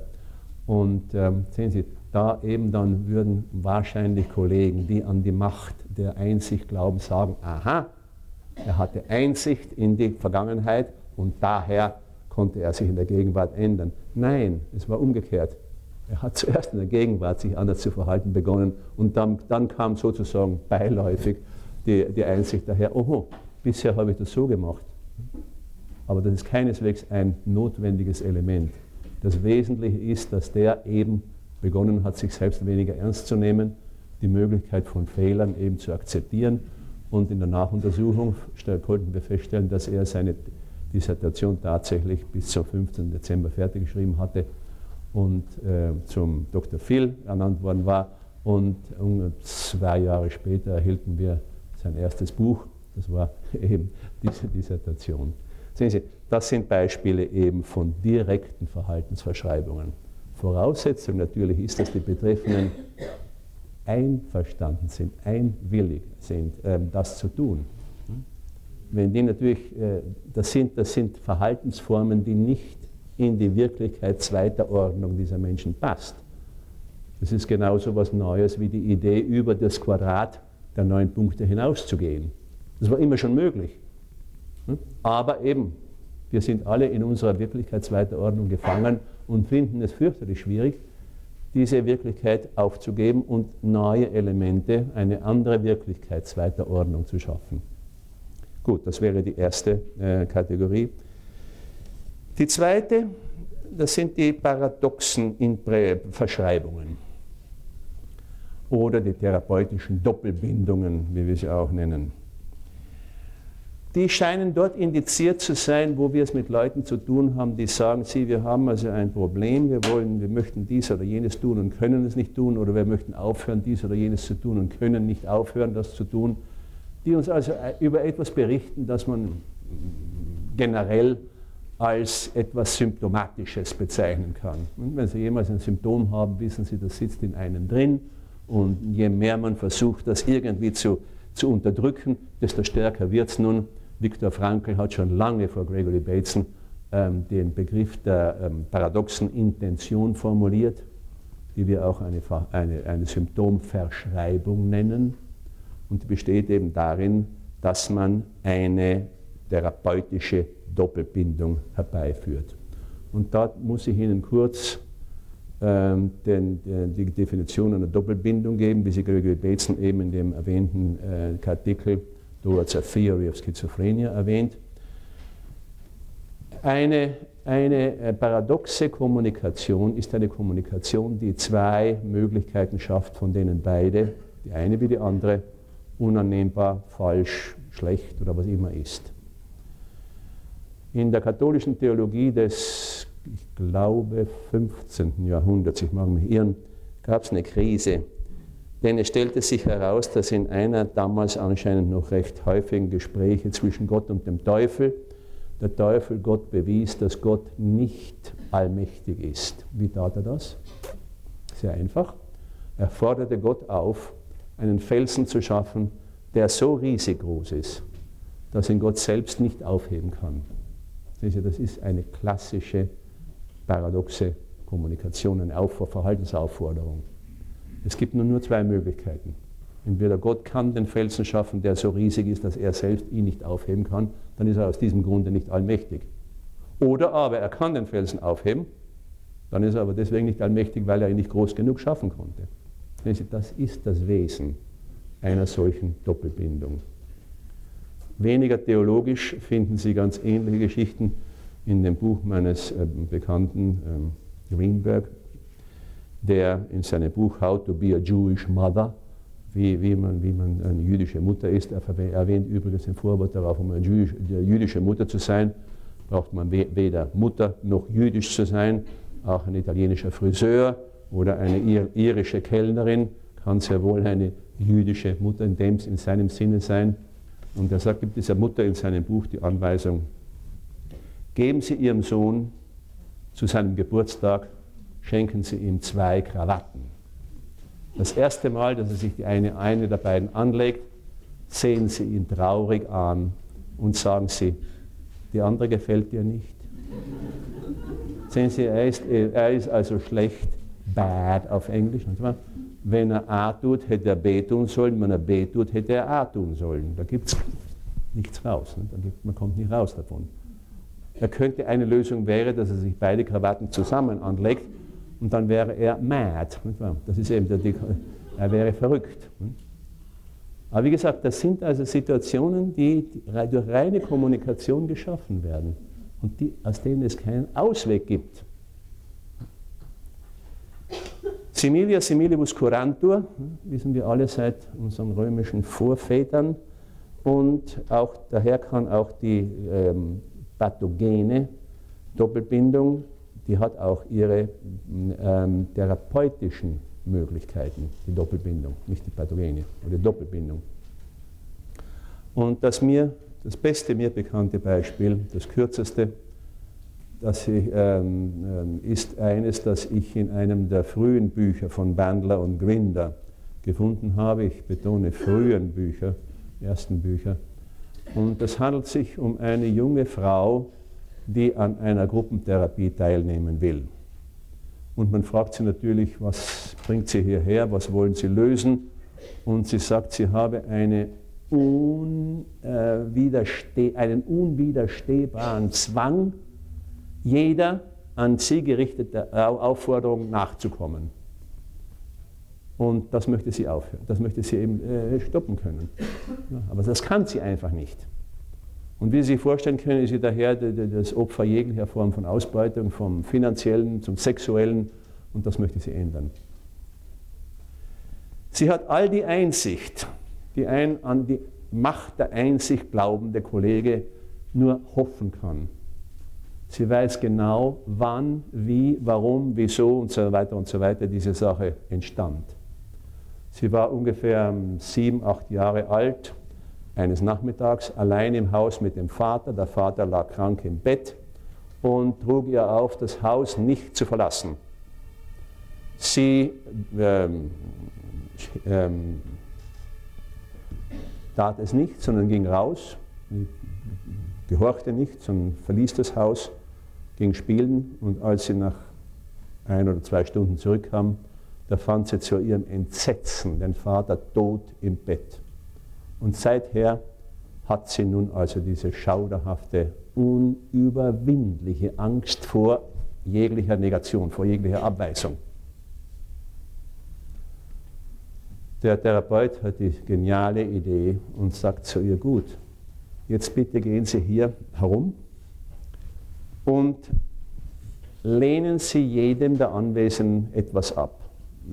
Wenn Sie, ein Rollenspiel, wenn nötig. Dann sagen Sie Nein zu jedem der Anwesenden. Und sie wird furchtbar nervös und beginnt fast zu schreien. Nein, das kann ich nicht. Die haben mir doch eben erklärt, das ist mein Problem, das kann ich nicht. Und gibt sich erst nach 15 Sekunden ungefähr Rechenschaft darüber, dass sie gerade genau das tut, was sie behauptet, nicht zu tun zu können. Sehen Sie, darin liegt die Eleganz dieser therapeutischen Anwendung der paradoxen Kommunikation. Paradox bitte hier aber in dem eben definierten Sinne. Denn Sie werden in der Literatur mehr und mehr solche Verballhornungen des Ausdrucks Paradox finden, das heißt die, die rein Gesprächsform des merkwürdigen, unerwarteten äh, und so weiter Verhaltens. Nein, das sind spezifische äh, Kommunikationen, die eben diese, diese paradoxe Struktur haben, dass sie nur zwei Möglichkeiten offen lassen und im Fall der, äh, der, der therapeutischen Kommunikation haben sie eben zwei Möglichkeiten, die beide einen ersten Schritt auf eine Besserung hin darstellen. Sie hätte dem, sie, das waren nur zwei Möglichkeiten. Entweder sie hätte dem Auftrag des Therapeuten gefolgt und hätte nun jedem der anwesenden Gruppenteilnehmer etwas abgelehnt, wenn nötig, also rein, rein imaginär. Aber immerhin, sie hätte sich hätte Nein sagen müssen und hätte auf diese Weise wahrscheinlich zu, zu begreifen begonnen, dass das eben keine katastrophalen Folgen hat.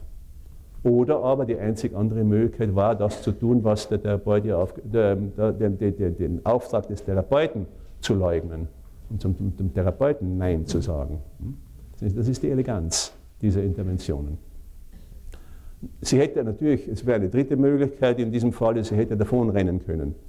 Aber auch das wäre in meiner Sicht zumindest eine, eine erste Form von etwas Neuem. Sich körperlich der Situation zu entziehen. Auch das wäre schon meines Erachtens ein erster Schritt. Gut, nun kommen wir zur dritten der ähm, Kategorie.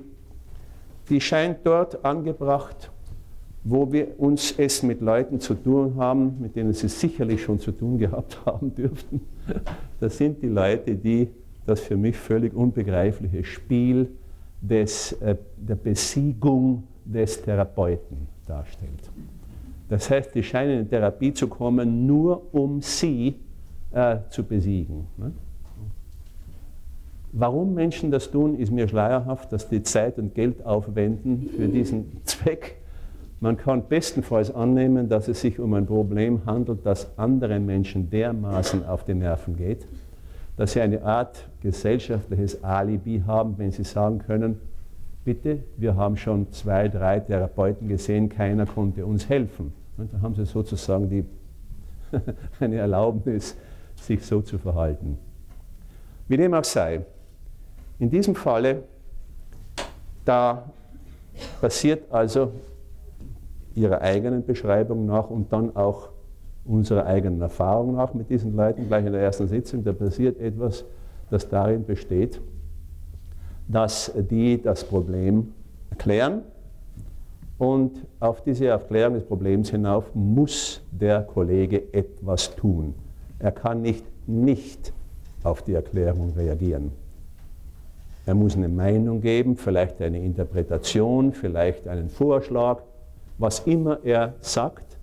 Darauf antworten die, nein, nein, nein, das funktioniert nicht, das hat der Doktor so und so schon geglaubt, das hat nicht, das hat nicht geklappt bitte geben Sie uns bessere Hilfe. Und dann versucht man als Therapeut eben mit etwas anderem heraufzukommen und sofort sagen, nein, nein, nein, das, das geht nicht, unsere Tochter würde das nie und so weiter und so weiter und so weiter.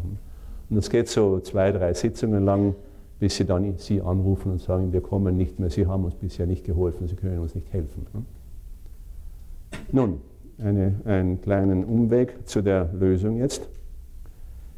Gregory Bateson hat darauf verwiesen, dass jede Beziehung zwischen zwei Entitäten im weitesten Sinne, ob es sich nun um Atome, Moleküle, Zellen, Organe, Individuen, Gesellschaftssysteme und was immer handelt, ist entweder symmetrischer oder ähm, ähm, äh, symmetrischer Form, nämlich das heißt, ähm, die, dass da, die, nehmen wir nur zwei Menschen her. Nicht wahr? Das, ähm, das sind also die, ähm, ähm, die, die Verhalten austauschen, das, dasselbe Verhalten. Also wenn zum Beispiel der eine die Position von Stärke annimmt, nimmt der andere die, eine Position der Stärke an. Wenn einer eine Position der Schwäche nimmt und Hilfe verlangt, macht der andere dasselbe, er, er nimmt eine Position der Schwäche ein und verlangt Hilfe. In diesem Sinne sind die beiden Verhaltensformen also symmetrisch. An und für sich ist nichts Negatives, Pathologisches in dieser Verhaltensform. Man kann sich sogar vorstellen, dass die schönsten menschlichen Beziehungen symmetrischer Natur sind. Ich fühle mich von meinem Partner akzeptiert und mein Partner fühlt sich von mir akzeptiert. Nur was, was will man mehr? Nur, wenn in einer symmetrischen Beziehung etwas schiefzugehen beginnt, dann beobachten wir das, was Gregory Bateson die ähm, symmetrische Eskalation bezeichnet, also eine, eine rapide Eskalation sehr aggressiver Verhaltensformen. Die andere, die einzige anders, anders mögliche Beziehungsform ist die komplementäre. In der ist eine Person in der sogenannten Superioren- oder Primärposition, englisch One-Up, und die andere in der sekundären Inferiorposition, englisch One-Down. Auch da ist an und für sich gar nichts Negatives. Die Beziehung zwischen der Mutter und dem Kleinkind ist eine komplementäre. Arzt und Patient, Professor und Student, das können alles positive, sehr wichtige Komplementärbeziehungen sein. Nur, wenn in einer Komplementärbeziehung etwas schief geht, dann, dann beobachten wir eine immer starrer werdende Struktur, aus der beide nicht mehr auszubrechen können, äh, zu scheinen, ausbrechen zu können scheinen. Und wir haben diese Struktur zum Beispiel beim ähm, alkoholischen Mann und der ihm immer wiederum zum Aufhören des Trinkens ratenden Frau. Das wäre so eine, so eine Art. Also das Wesentliche daran ist, wie Gregory Bateson schon aus, äh, es, es erwähnte, klar, dass diese beiden Beziehungsformen nicht gleichzeitig bestehen können. Womit nicht besagt sein soll, bitte, dass es in einer Beziehung nicht für in gewissen Situationen die komplementäre und in anderen äh, Situationen die symmetrische Beziehungsform möglich ist. Es ist nur so, dass nicht beide gleichzeitig äh, gegeben sind. Und äh, Gregory Bateson sagte, dass diese beiden Beziehungsformen und, äh, gegenseitig aus, äh, daher sagt er, sind die beiden Beziehungsformen gegenseitig äh, exklusiv, aus, die schließen sich gegenseitig aus. Wenn Sie zum Beispiel, sagt er, einen ähm, einen Streit, eine Rauferei zwischen zwei Hunden beobachten, dann werden Sie eine rapide, symmetrische Eskalation aggressiver Verhalten feststellen können, bis sich einer der beiden Hunde zu Boden wirft und seine Kehle dem anderen hinhält, sozusagen frei hält. Das stoppt die Aggression des anderen. Wieso? Weil das Tier, das sich zu Boden geworfen hat, die symmetrische äh, Beziehungsform in eine komplementäre verwandelt hat, mit sich selbst in der Inferiorposition. Und in einer, in einer komplementären Beziehungsform gibt es diese symmetrische Aggression eben nicht. Und nun zurück bitte zu dieser dritten ähm, Kategorie, die sogenannten positiven Konnotationen. So heißt das.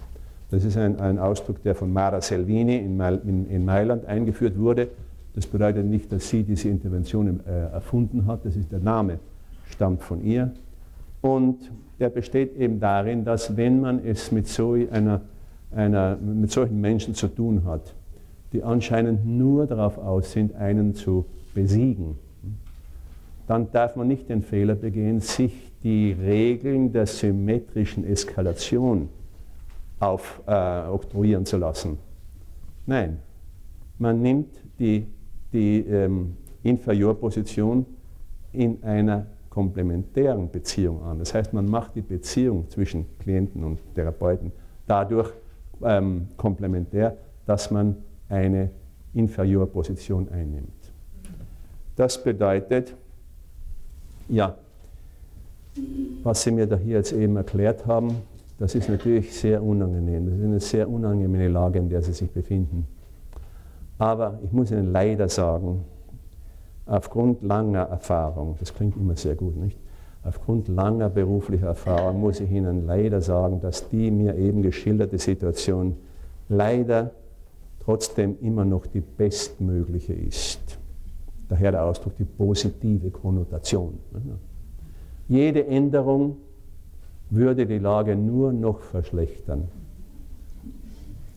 Sehen Sie, wenn die nun das Spiel weiterspielen wollen, mich zu besiegen, dann können sie das jetzt nur dadurch tun, dass sie mir beweisen, dass sie sich ändern können. Ne? Denn nur dann habe ich ja Unrecht. Ne? Das ist der Zweck dieser, dieser Intervention. Und das kann, wie gesagt, sehr wirksam sein. Mara Selvini eben erzählte mir von einem Fall.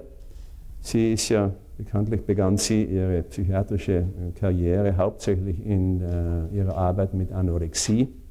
Sie war eine der, und ist natürlich auch eine der Weltautoritäten auf dem, ähm, diesen, diesen Essstörungen. Und da hatte sie eines Tages eine erste Sitzung mit einer zwölfjährigen Anorektikerin, die schon zweimal in schweren, gefährlichen ähm, Körperzustand in, ins Spital gebracht werden musste, in die Notstandsabteilung ähm, gebracht werden musste. Und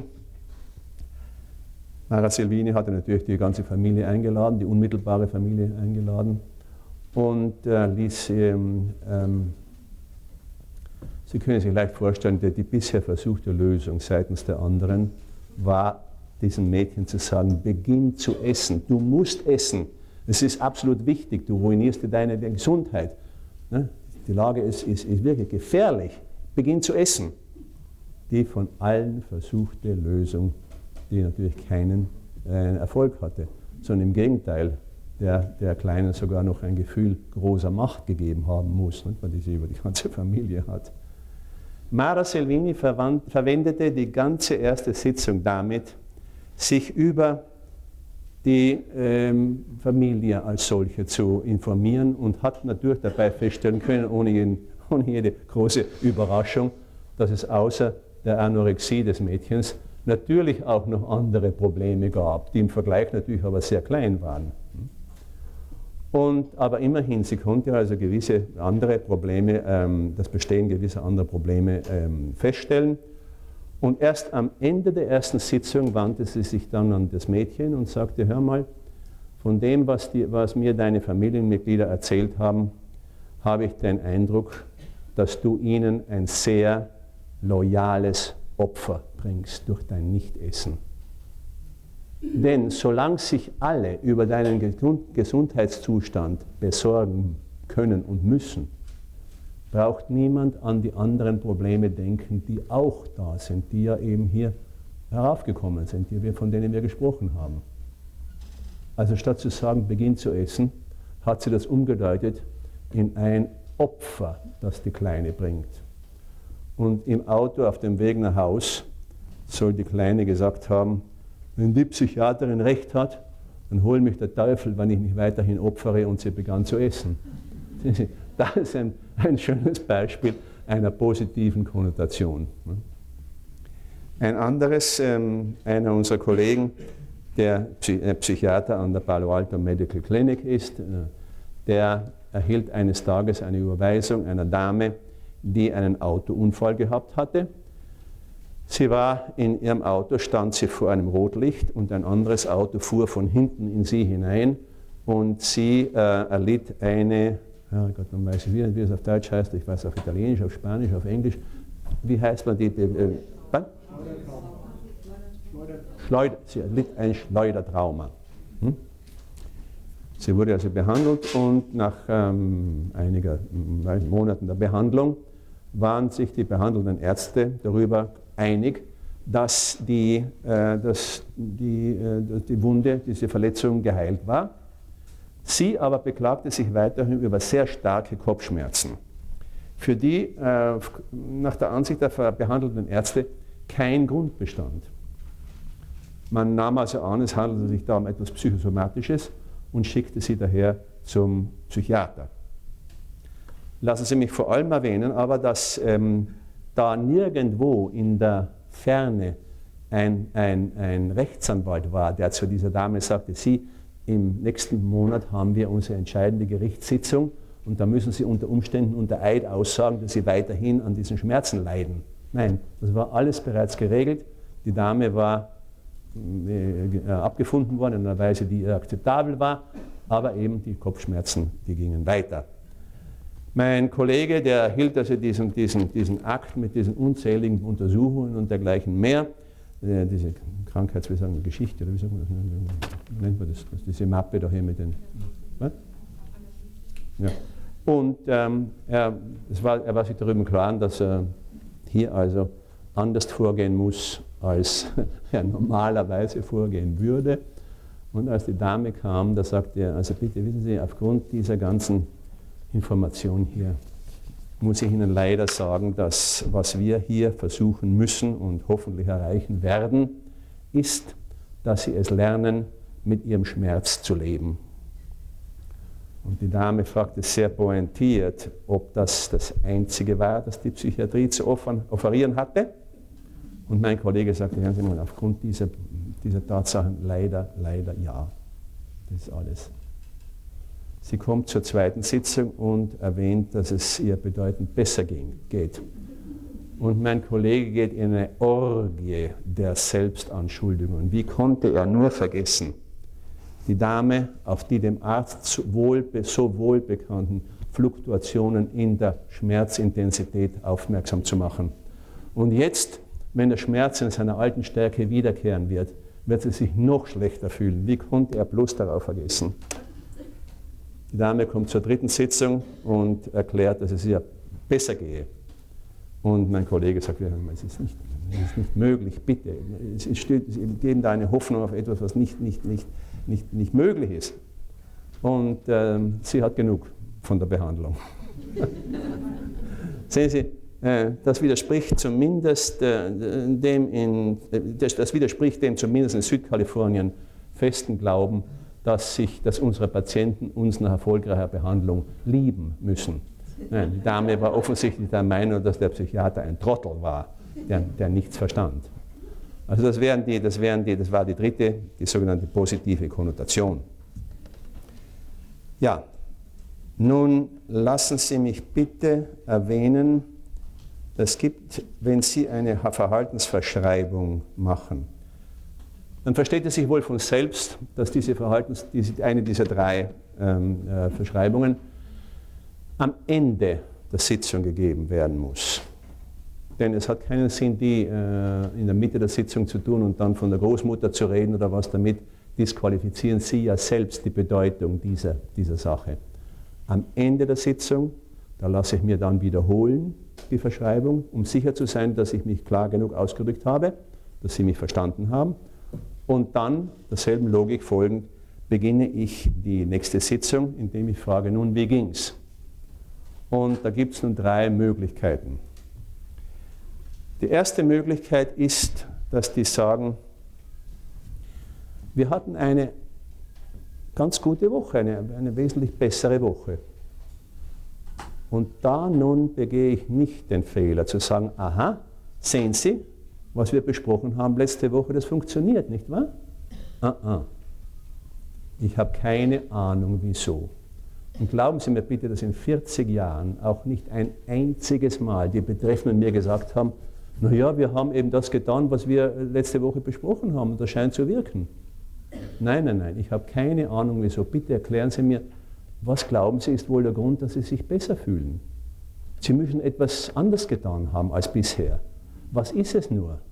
Und ich bestehe und bestehe darauf, dass die mir ihre Meinung geben, warum sich die Dinge gebessert haben. Denn indem sie mir erklären, warum, sie sich, warum die Situation sich gebessert hat, verpflichten sie sich selbst viel mehr zu dieser neuen Verhaltensweise, als wenn ich das sagen würde. Und dann werde ich skeptisch und sage, das ist wunderschön, das ist sehr erfreulich, aber bitte, Sie müssen, Sie müssen in Betracht ziehen, dass wir Menschen uns nicht so rasch ändern. Es wird unweigerlich zu einem Rückfall kommen. Wahrscheinlich schon vor unserer nächsten Sitzung. Und ich, ich, bestehe nun darauf, dass mir jeder der Anwesenden sagt, was er oder sie tun müsste, um einen Rückfall herbeizuführen. Das ist meinen, amerikanischen Kollegen manchmal sehr, sehr unannehmbar. Das widerspricht dem amerikanischen positiven Denken. Aber es hat den großen Vorteil, dass ein in allen Einzelheiten besprochener möglicher Rückfall viel weniger wahrscheinlich eintritt als einer, der sozusagen aus dem blauen Himmel fällt. Je mehr die sich darüber fragen, was müsste ich tun, um die Situation wieder herbeizuführen, desto weniger wahrscheinlich werden sie genau das tun. Und das ist auch, wenn ich das mit der Bemerkung erlauben darf, das ist auch der ganze Zweck dieses meines prachtvollen Werkes, Anleitung zum Unglücklichsein.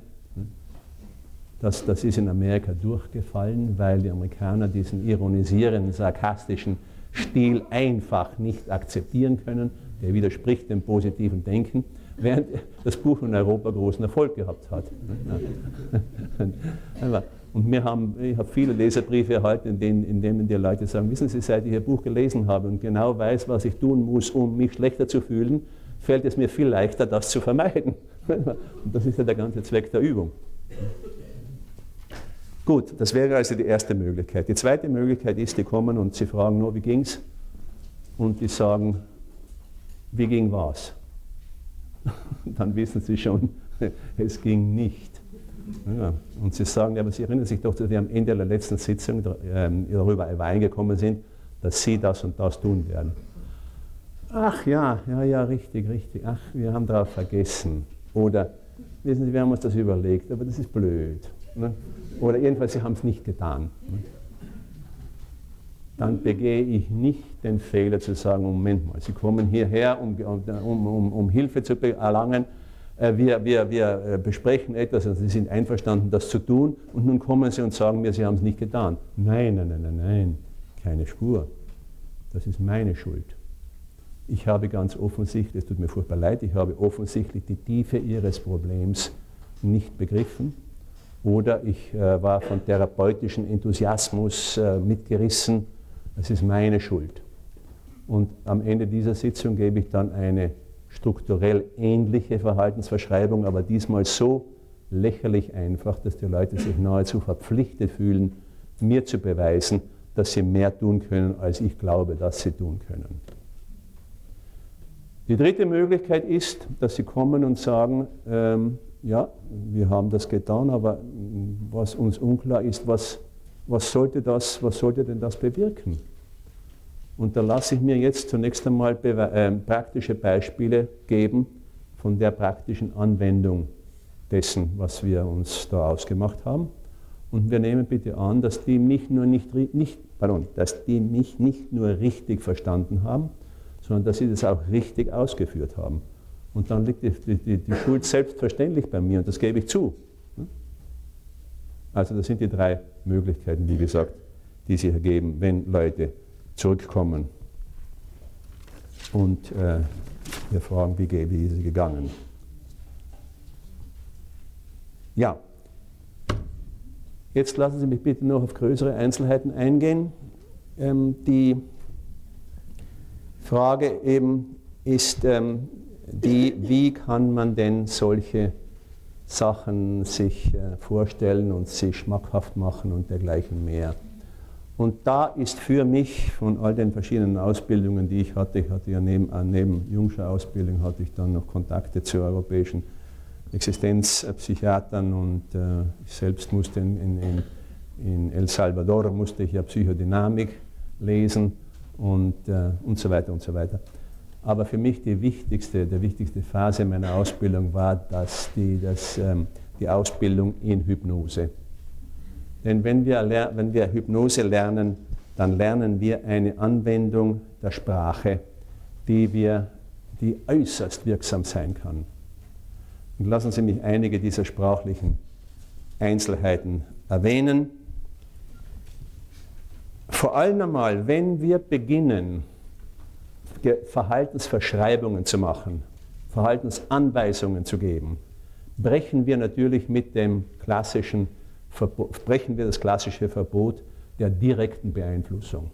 Wie Sie wissen, die, die, die, die, Aufgabe des Therapeuten ist, ein Spiegel zu sein, Interpretationen zu geben, ja, aber auf keinen Fall irgendwelche Verhalten zu verschreiben.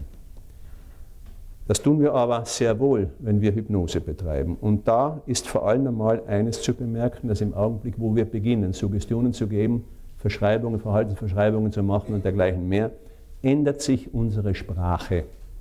Und das ist für mich als Linguisten natürlich sehr interessant, denn bis vor ungefähr naja, 100 Jahren, nehme ich an, galt, gab es nur eine wissenschaftliche Sprache, das war die indikative Sprache, wie es in der, in der Linguistik heißt. Das ist die Sprache der, ähm, der Erklärung, der Beschreibung und der Interpretation, der Deutung.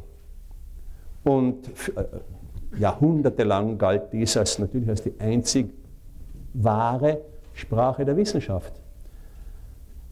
Äh, der berühmte französische Mathematiker Henri Poincaré schreibt 1913 in einem seiner Bücher kategorisch, die Grundsätze der Wissenschaft, die Postulate der Geometrie sind im Indikativ und können gar nicht anders als im Indikativ sein.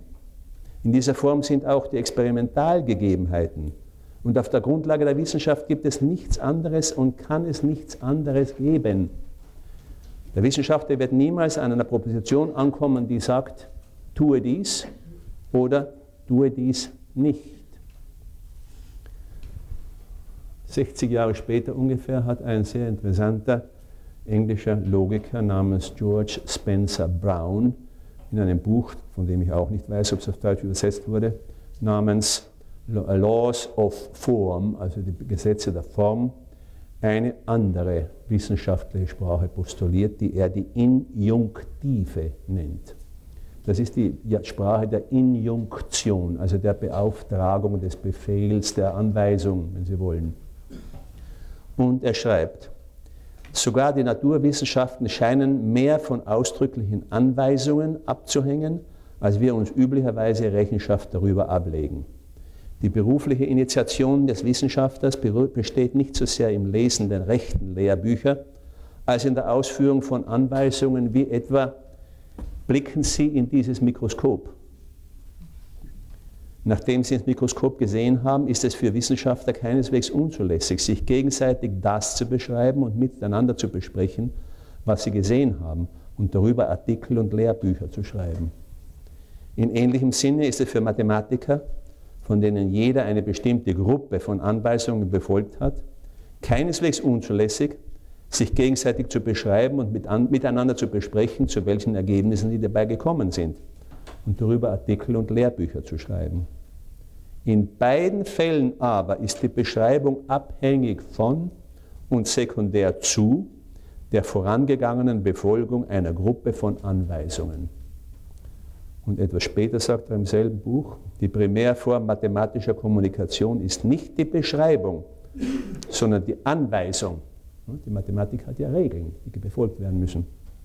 In dieser Hinsicht kann sie mit praktischen Tätigkeiten, wie zum Beispiel dem Kochen, verglichen werden bei dem der Geschmack des Kuchens, obwohl buchstäblich unbeschreiblich, in indikativer Sprache, dem Leser in Form einer Gruppe von Instruktionen, dem Rezept mitgeteilt werden kann. Die Musik ist eine ähnliche Kunstform. Der Komponist versucht es nicht einmal, eine Gruppe von Tönen zu beschreiben, die ihm vorschwebt, geschweige denn die Gruppe der Gefühle, die durch sie hervorgerufen werden, sondern stellt eine Gruppe von Anweisungen auf, die den Leser, wenn er sie befolgt, zum Nacherleben des ursprünglichen Erlebnisses des Komponisten führen können. Das, meine Damen und Herren, das ist ziemlich nahe an unserer Arbeit, ist es nicht? Denn wir wollen ja neue Möglichkeiten, neue Perspektiven, neue Aspekte der Wirklichkeit zweiter Ordnung eben einführen. Also das wäre die, die erste, der erste Unterschied, der sprachliche Unterschied zwischen der traditionellen Therapie und unserem Ansatz, der, auf der, ähm, der sich auf der Ericksonschen äh, Hypnotherapie aufbaut, wäre also der Wechsel von der indikativen zur injunktiven äh, Sprache. Eine zweite Sache, die man sehr rasch erlernt, wenn man Hypnose betreibt, ist die Verwendung, ist die Vermeidung von Negationen, also Worten, die negieren. Im Englischen ist das viel klarer, das sind die N-Words, da beginnen sie fast alle mit N. No, not, nobody, nothing, nowhere und so weiter. Im Deutschen haben sie andere, aber eben die Vermeidung von äh, Negationen in unserer Sprache. Es gibt dafür eine plausible paläolinguistische Hypothese, nämlich die, dass die Verneinung erst relativ spät in unsere Sprache eintrat. Und daher, dass Menschen, die in einer sogenannten, ähm, wie sagt man, einer Regression sich befinden, in einer psychologischen oder emotionalen Regression sich befinden, die Verneinung nicht mitbekommen. Auch zum Beispiel in der Bildersprache gibt es, gibt es keine Verneinung. Wenn ich zeichnen könnte, was ich nicht kann, würde ich Ihnen jetzt hier eine, etwas aufzeichnen auf der Tafel und wenn ich Sie fragen würde, was, was, was habe ich Ihnen da hingezeichnet, würden Sie sagen, die Katze eine Katze, die auf einem Sessel sitzt. Das kann man. wenn man zeichnen kann. Was aber niemand, auch der zeichnen kann, äh, ist die, die, die, ein Bild zu schaffen mit der Bedeutung, die Katze sitzt nicht auf dem Sessel. Das können sie nicht. Sie können einen Sessel zeichnen und eine Katze hier. Aber das bedeutet dann, naja, ein, ein Sessel und eine Katze. Aber das bedeutet keineswegs, die Katze sitzt nicht auf dem Sessel. Und das ist von größter Bedeutung. Denn wenn wir, wenn wir in, der, in der Hypnose ähm, das nicht beobachten, dann geht das, die, die Negation bleibt aus und der, die, die Suggestion nimmt daher die genau gegenteilige Bedeutung an. Ne? Sehen Sie, wenn, wenn ähm, man, manchmal werden, werde ich gerufen etwa an, an die Universität, um dort jemanden im Aufwachsaal zu helfen. Sie wissen, im Aufwachsaal sind Leute, die unter totaler ähm, Anästhesie sind, noch in einem Zustand, der praktisch ein Zustand tiefer Trance ist. Ich habe das mit den Leuten schon vorher besprochen. Ich werde dort sitzen und werde ihnen dann ähm, gewisse Dinge sagen. Und nehmen wir nun einmal an, es liegt mir vor allem daran zu vermeiden, dass diese Leute erbrechen müssen. Viele, äh, nicht viele, aber immerhin, es gibt eine Zahl von Patienten, die auf die äh, äh Totalanästhesie nach einiger Zeit mit Erbrechen antworten. Und wenn man dann eine Unterleibsoperation gehabt hat, dann ist das Erbrechen nicht gerade sehr erfreulich, wie Sie sich denken können. Und da begehe ich selbstverständlich nicht den Fehler, dass ich dort sitzend den Betreffenden ins Ohr flüstere und sie werden nicht äh, äh, erbrechen müssen. Das Nicht kommt nicht durch. Und ich sage ihm daher, sie werden erbrechen müssen. Das ist nicht ganz, in meinem, ganz meine Absicht. Also suche ich nach einer positiven Konnotation, die darin besteht, dass ich zum Beispiel sage, und eine Stunde nachdem Sie zurück auf Ihrem Zimmer sind, werden Sie ein angenehmes Gefühl des Appetits haben. Und Sie werden die Krankenschwester um ein Glas Orangensaft bitten. Damit habe ich dasselbe gesagt, ich habe aber die Negation vermieden. Erzieher wissen das auch. Verzeihen Sie, ich möchte noch ein anderes Beispiel erwähnen. Na, Erzieher wissen das auch. Die wissen zum Beispiel, dass wenn, wenn, man, ähm, wenn man dem Kind sagt, vergiss nicht, diesen Brief auf dem Weg zur Schule aufzugeben, die Chancen viel höher sind, dass das Kind darauf vergisst, als wenn man sagt, erinnere dich, den Brief aufzugeben.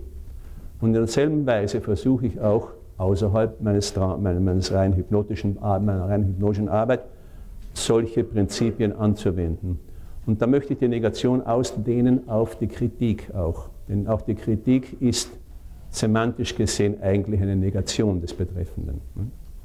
Ich werde also zum Betreffenden nicht sagen, ja hören Sie mal, Sie müssen sich doch selbst vorstellen können, dass wenn Sie das und das tun, die Resultate oder die Folgen dann diese und diese sind. Nein, nein, nein, das wäre viel zu kritisch. Sie haben schon sehr viel versucht.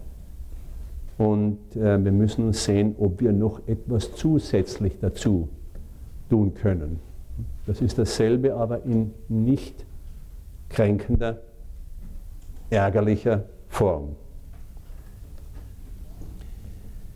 Dann etwas sehr Wichtiges auf dem, eine Sache, auf der Erikson immer und immer wieder bestanden hat und die man eben auch lernt, wenn man Hypnose betreibt.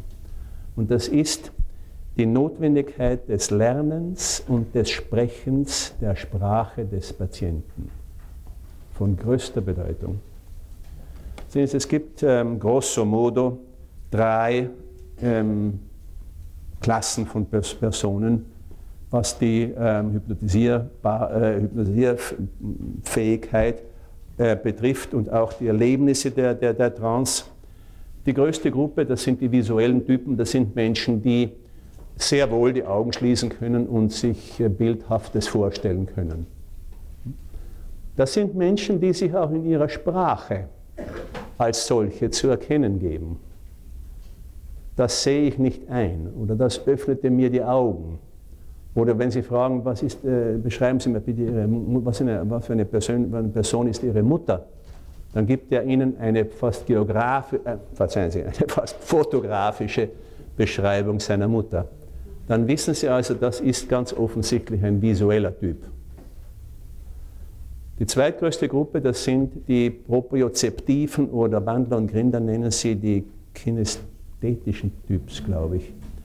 Das sind Menschen, die die Wirklichkeit mehr durch körperliche Sensationen, Empfindungen erleben und sich das, auch das sich in ihrer Sprache widerspiegelt. Das, gibt, das äh, äh, liegt mir im Magen, das steckt mir in der Kehle, da kriege ich Gänsehaut. Das, wären, das sind also, wenn, wenn, wenn jemand so spricht, dann wissen Sie, das ist ein primär propriozeptiver Typ. Und da kann man daher also den Fehler vermeiden, in der Anwendung der, der Trance, der Hypnose, in der, in der Induktion, ähm, äh, falsche Suggestionen zu geben. Denn wenn Sie nämlich einem propriozeptiven Typen visuelle Suggestionen geben, dann wacht er am Ende der Sitzung auf und sagt, sie, ich fühle mich wunderbar, ich bin herrlich entspannt. Aber von all den Dingen, die Sie erwähnten, habe ich auch nicht ein einziges gesehen. Hm? Also man hat den Fehler begangen, die falsche Sprache zu sprechen. Das geht auch über die Trance hinaus ins Allgemeine hinein, wenn ich versuche, jemanden zu beeinflussen und ein, die betreffende Person ähm, dazu zu bringen, eine Verhaltensverschreibung zu akzeptieren, dann werde ich immer, immer, immer versuchen, die Sprache des Betreffenden zu sprechen. Und die erlerne ich dadurch, dass ich auf, auf, aufmerksam zuhöre, in welcher wirklichkeitsweiter Ordnung dieser Mensch lebt. Das ist natürlich das genaue Gegenteil von dem, was wir in der klassischen Therapie gelernt haben, nämlich dass klassische Therapie unter anderem darin besteht, dem Betreffenden eine neue Sprache beizubringen, die Sprache der betreffenden Therapieschule, und erst wenn der Betreffende begonnen hat, die Welt eben in diesen Begriffen zu sehen und sich selbst und sein Problem in dieser Sprache zu sehen, wird dann eben äh, therapeutischer Erfolg möglich. Wir tun das genaue Gegenteil. Wir lernen und verwenden die Sprache des Patienten. Ein äh, Beispiel, das ich schon 67 Male erwähnte. Nehmen Sie die Mutter, die ihren 18-jährigen Sohn noch immer so behandelt, als wäre er fünf Jahre alt. Jeder Mensch hat zu der Mutter gesagt, hör auf mit diesem Verwöhnen. Der muss selbstständig werden, der muss verantwortlich werden. Du kannst nicht sein ganzes Leben lang seine Weckeruhr und sein Terminkalender und so weiter und so weiter sein. Er muss es lernen, für sich selbst Verantwortung zu übernehmen. Das hat sie von ihrem Mann gehört, von den anderen Kindern, von ihren eigenen Eltern, vom Priester, vom Schulpsychologen, vom was immer. Diese Frau spricht und versteht nur die Sprache des mütterlichen Opfers. Und das ist die Sprache, die ich sprechen werde mit ihr. Liebe Frau, Sie haben bereits große Anstrengungen und große Opfer gebracht, um Ihrem Sohn zu helfen. Ich fürchte, dass noch größere Opfer nun nötig sein werden. Und nun hört sie mir zu. Jetzt spreche ich ihre Sprache. Und nun kann ich ihr in dieser anderen Sprache genau dasselbe sagen, was ihr jedermann bisher vergeblich gesagt hat. Ich kann zum Beispiel sagen, sehen Sie mal, Sie wissen ja, dass es für einen, speziell für einen jungen Mann, äußerst wichtig ist, unabhängig zu werden. Ja, Sie glaubt, aha, jetzt kommt der wieder und erzählt mir, dass ich ihn nicht verhäscheln soll und so weiter. Also daher ist es für ihren Sohn von größter Bedeutung, dass er diese Form der Unabhängigkeit erreicht. Und diese Form der äh, Unabhängigkeit ist dann am wertvollsten und am wirkungsvollsten, wenn Sie sie ihm besonders schwierig machen, wenn Sie ihm besonders ähm, denn die Idee geben, Kind zu bleiben. Dann wenn er das überkommt, dann hat er wirklich etwas geschafft.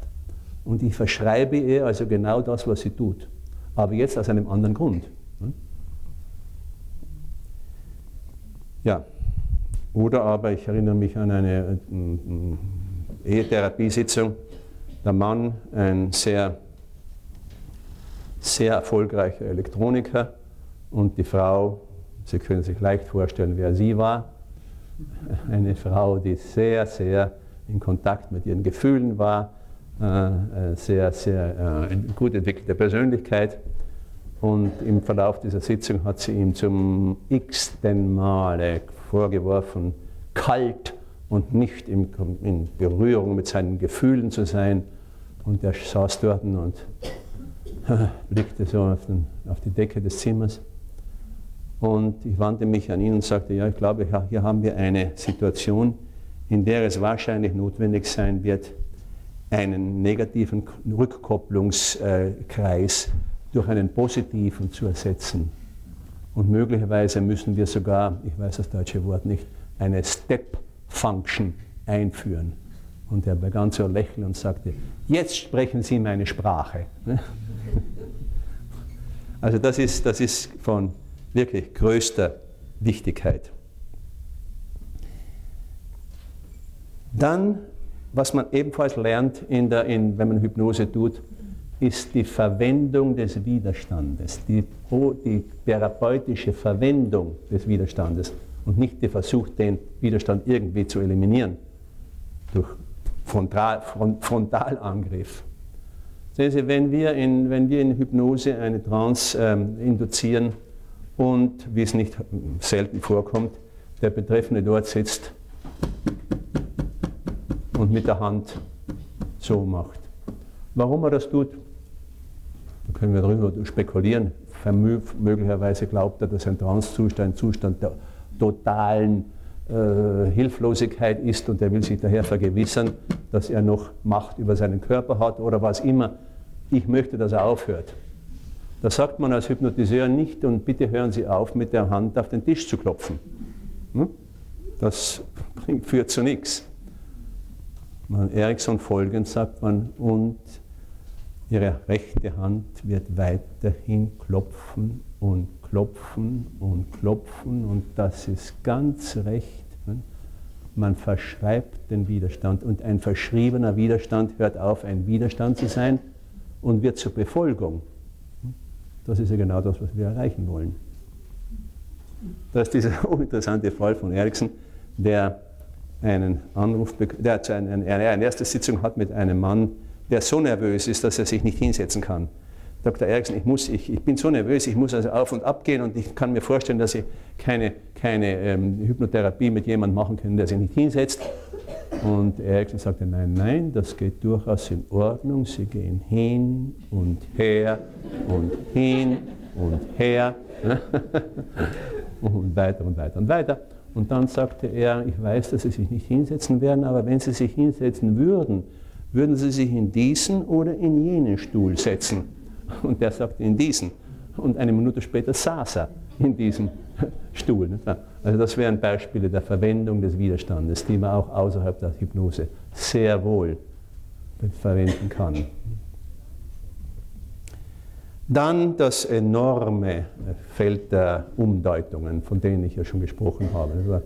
Eine Umdeutung, eine ähm, erfolgreiche Umdeutung besteht in einer konkreten Veränderung der Wirklichkeit zweiter Ordnung des Betreffenden. Dieselbe Wirklichkeit, erst, derselben Wirklichkeit erster Ordnung wird eine andere Bedeutung gegeben. Und das kann bereits zu einer Lösung führen, ohne dass die Gründe dieser Problematik jemals untersucht wurden. Wenn die Umdeutung also neue Möglichkeiten schafft, so schafft die nächste Intervention, ähm, die, ähm, die sich die Illusion der Alternativen nennt, genau das Gegenteil. Eine Illusion der Alternativen ist eine Reduktion der betreffenden Situation auf nur zwei sich gegenseitig anscheinend ausschließende Möglichkeiten zurückzuführen. Erikson erinnert sich, dass er schon als kleiner Junge auf der Farm seines Vaters mitarbeiten musste und er erinnerte sich, dass sein Vater eine merkwürdige Art und Weise hatte, ihn zu diesen Arbeiten zu motivieren. Er fragte nämlich den kleinen Milton, willst du zuerst die Hühner oder die Schweine füttern? Hm? Er zeigt also die Illusion einer freien Wahl, die eine reine Illusion ist, da er beide Arbeiten auf jeden Fall tun muss. Hm? Aber es erzeugt die Illusion, ich habe die freie Wahl. Die Älteren unter Ihnen werden sich vielleicht auf ein Plakat erinnern, das die Nazis, als die Dinge sich für den lieben Herrn Hitler zu verschlechtern begannen, äh, plakatierten. Nationalsozialismus oder bolschewistisches Chaos? Fragezeichen. Als ob es nur diese beiden Möglichkeiten gäbe, eine typische Illusion der Alternativen.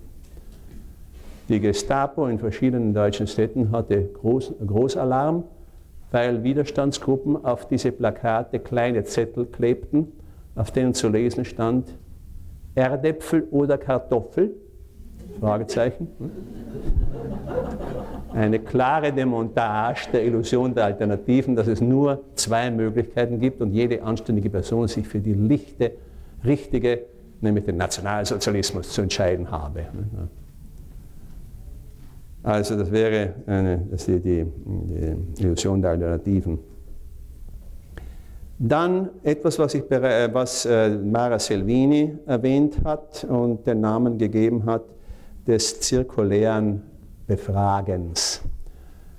Das heißt also, wenn man versucht, eine Beziehungskomplikation ähm, zu verstehen, kommt man meistens ähm, nicht sehr weit, wenn man nur die beiden Beziehungspartner fragt. Aber es kann sehr nützlich sein, dass man zum Beispiel nicht nur Vater und, und Mutter, sondern auch die Tochter befragt, wie die Tochter die Beziehung zwischen den beiden sieht. Und auf diese Weise bekommt man möglicherweise Informationen, die die beiden Eltern einem nicht gegeben hätten, nicht geben hätten können, möglicherweise. Also das ist das zirkuläre Befragen, das ja eben, wie gesagt, von großer Wichtigkeit sein kann. Dann die nächste auf meiner Liste ist die Konfusionstechnik, auch eine Eriksonsche ähm, Technik, die Ericsson dort empfiehlt, wo wir es mit Klienten zu tun haben, die Sie sicherlich auch schon erlebt haben, die immer schon wissen, was wir denken, was wir sagen werden, warum wir sagen werden und so weiter. Die unterbrechen uns fortwährend, die versuchen fortwährend einen Meter vor uns herzugehen und wir wollen, dass die den Mund halten. Ja, was macht man? Ericsson war berühmt dafür, dass er die Konfusionstechnik anwendete, indem er eine völlig banale, oberflächliche, selbstverständliche Sache zu, mit dem Ton tiefster Bedeutung zu besprechen begann. Also zum Beispiel, erinnern Sie sich an Ihren 14. Geburtstag? Nein, wer erinnert sich schon an seinen 14. Geburtstag? Gut, aber erinnern Sie sich, dass an Ihrem 14. Geburtstag Ihr 13. Geburtstag schon in der Vergangenheit war? Na, natürlich, selbstverständlich. Ne? Aber dass Ihr 15. Geburtstag noch in der Zukunft lag. Aha. Ne? Und als sie 15 Jahre alt wurden, da war ihr 14. Geburtstag in der Vergangenheit und ihr 16. in der Zukunft. Und da werden unter Umständen die Augen des Betreffenden schon etwas glasig. Und er fragt sich ja, warum erzählt mir der große Meister diese völlig banalen Sachen? Da muss ein tiefer Grund vorliegen, dass er mir das äh, erzählt. Hm? Ich bin hier und Sie sind dort. Mein Hier ist hier und mein Dort ist dort. Für Sie aber ist mein Dort Ihr Hier und mein Hier Ihr Dort. Nicht? Es gibt in jeder Sprache Eigenschaftswörter, die wahr von sich selbst wahr sind und andere, die es nicht sind. Zum Beispiel das Wort kurz ist selbst kurz, nicht wahr? Das Wort lang ist aber nicht selbst lang. Das Wort Spanisch ist Deutsch. Und das Wort Espanol ist Spanisch. Ja? Und wie wir nun gebaut sind, fragen Sie mich nicht warum, halten wir uns, wenn wir einmal in so einen Zustand der Konfusion eingetreten wird, halten wir uns, äh, äh, äh, klammern wir uns an die erste klare Mitteilung mit, die, die, die daherkommt. Wie an einen Rettungsring, ein Ertrinkender an einen Rettungsring. Und daher kann diese Technik unerhört erfolgreich sein, wenn wir es, wie gesagt, mit Menschen zu tun haben, die uns andererseits fortwährend unterbrechen und schon wissen, warum wir sagen, was wir sagen und so weiter. Hm? Und dann eine, eine Technik, die ähm, auch, glaube ich, von Ericsson stammt. Möglicherweise habe ich sie erfunden. Es ist die, äh, die ähm, Technik der schlimmsten Fantasie. Und die finde ich sehr nützlich dort in der schon besprochenen, schon erwähnten Situation, wo wir immer noch nicht begriffen haben, was das Problem ist. Da ist etwas, das die uns noch nicht mitgeteilt haben. Das mag also so schmerzhaft oder so schamvoll sein, dass sie es nicht sagen wollen. Aber ich brauche es, um zu verstehen, mit welchem Problem ich es da zu tun habe. Und jedes Mal, wenn man glaubt, man hat es begriffen, nein, nein, das ist es nicht, das ist was anderes. Die, äh, die Technik der schlimmsten Fantasie besteht darin, dass man den Leuten sagt, was, wäre ihrer, was wären Ihrer Ansicht nach die schlimmsten Folgen, wenn Ihr Problem fortdauern würde? Was wären, aber bitte seien Sie vollkommen irrational. Geben Sie mir die schlimmsten erdenkbaren Folgen. Und aus Gründen, die ich bis heute nicht begriffen habe, scheint diese, diese Technik es möglich zu machen, nun ähm, über etwas zu sprechen beginnen, was, was Sie bisher nicht erwähnten. Als ob dieser unendliche Raum, den man damit geschaffen hat, nun es ermöglichte, über etwas Unmittelbares zu sprechen. Sie bekommen vielleicht die Antwort, ja, wenn das Problem andauern würde, dann müssten wir uns vielleicht scheiden lassen. Und dann sind Sie in der angenehmen Lage zu sagen, bitte, ich habe Sie gebeten, irrational zu sein. Scheidungen sind leider an der Tagesordnung. Das ist ja nicht weiß Gott was. Aber es kann sein, dass Sie genau eben auf diese Weise etwas erfahren, was bisher nicht zur Sprache gekommen ist.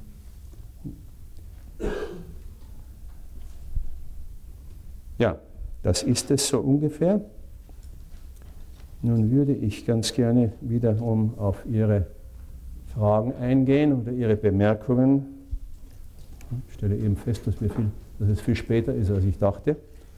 Wir haben noch 15 Minuten und da wurde mir bei der Pause gesagt, ich habe mich geirrt der Sekundenzahl. ja, bitte.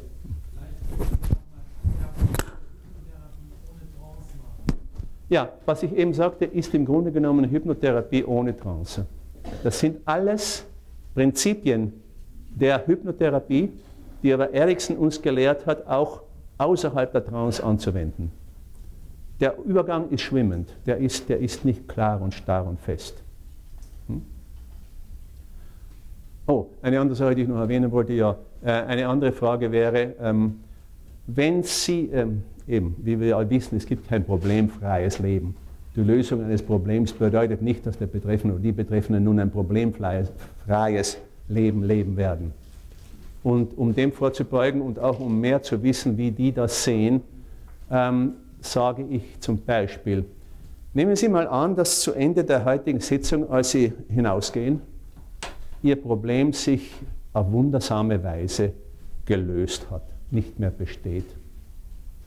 Was müssen Sie dann affrontieren? Hm? Was müssten Sie dann? Äh, ich, mir fällt nur das Wort affrontieren ein, ich hoffe, es ist klar. Hm? Bitte? An? Müssen sich dann auseinandersetzen, zum Beispiel, ja. Ähm, das hat den großen, oh, pardon, und ich will Ihre Antwort Nummer zwei, denn Ihre Antwort Nummer eins, die weiß ich und die glaube ich nicht. Und darauf aber antworten die fast immer, ja, wenn das Problem gelöst wäre, dann wäre ja alles in Ordnung. Dann sage ich, bitte, das ist Ihre Antwort Nummer eins. Nun zur Antwort Nummer zwei. Und da kann man gelegentlich herausfinden, dass die Leute wirklich die Angst haben, dass sie dann irgendetwas ähm, tun müssten oder lösen müssten, das, von dem Sie jetzt zwar eine Ahnung haben, aber das im Hintergrund steht, denn das Problem, das große Problem ist davor. Das war ein kleiner Zusatz. So bitte, weitere Fragen.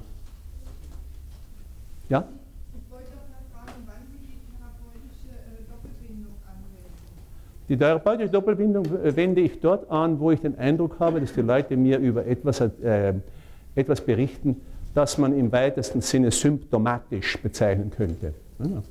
Das heißt, es ist etwas, das in uns steckt, das wir vergeblich versuchen zu unterdrücken und das durch das Unterdrücken noch stärker wird. Das wäre also das wäre die Indikation für die therapeutische Doppelbindung. Wie schon gesagt, hat Viktor Frankl lange vor Bateson schon den Begriff der ähm, paradoxen Intention geprägt. Etwas, was wir heute die, die, die Symptomverschreibung nennen. Denn ein verschriebenes Symptom wird ja zu einer sei spontan Paradoxie. Hm? Und das ist es eben, was wir da zu erreichen versuchen.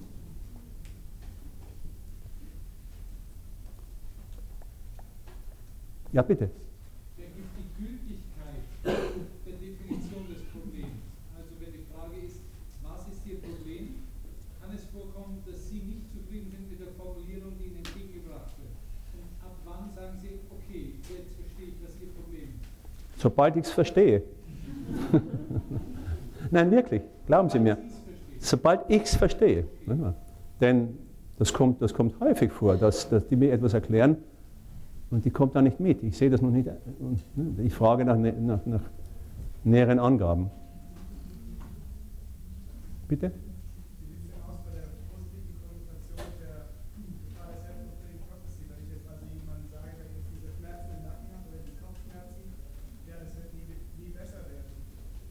Nein, das wird keine, das ist unwahrscheinlich, dass das zu einer selbsterfüllenden Prophezeiung wird.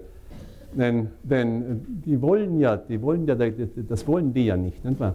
Und ich versuche ja gerade eine Situation zu schaffen, in der mir Widerstand geleistet wird. Und der Widerstand kann mir dadurch geleistet werden, dass diese Sache sich vermindert. Wenn ich behaupte, es sei leider so und bliebe so,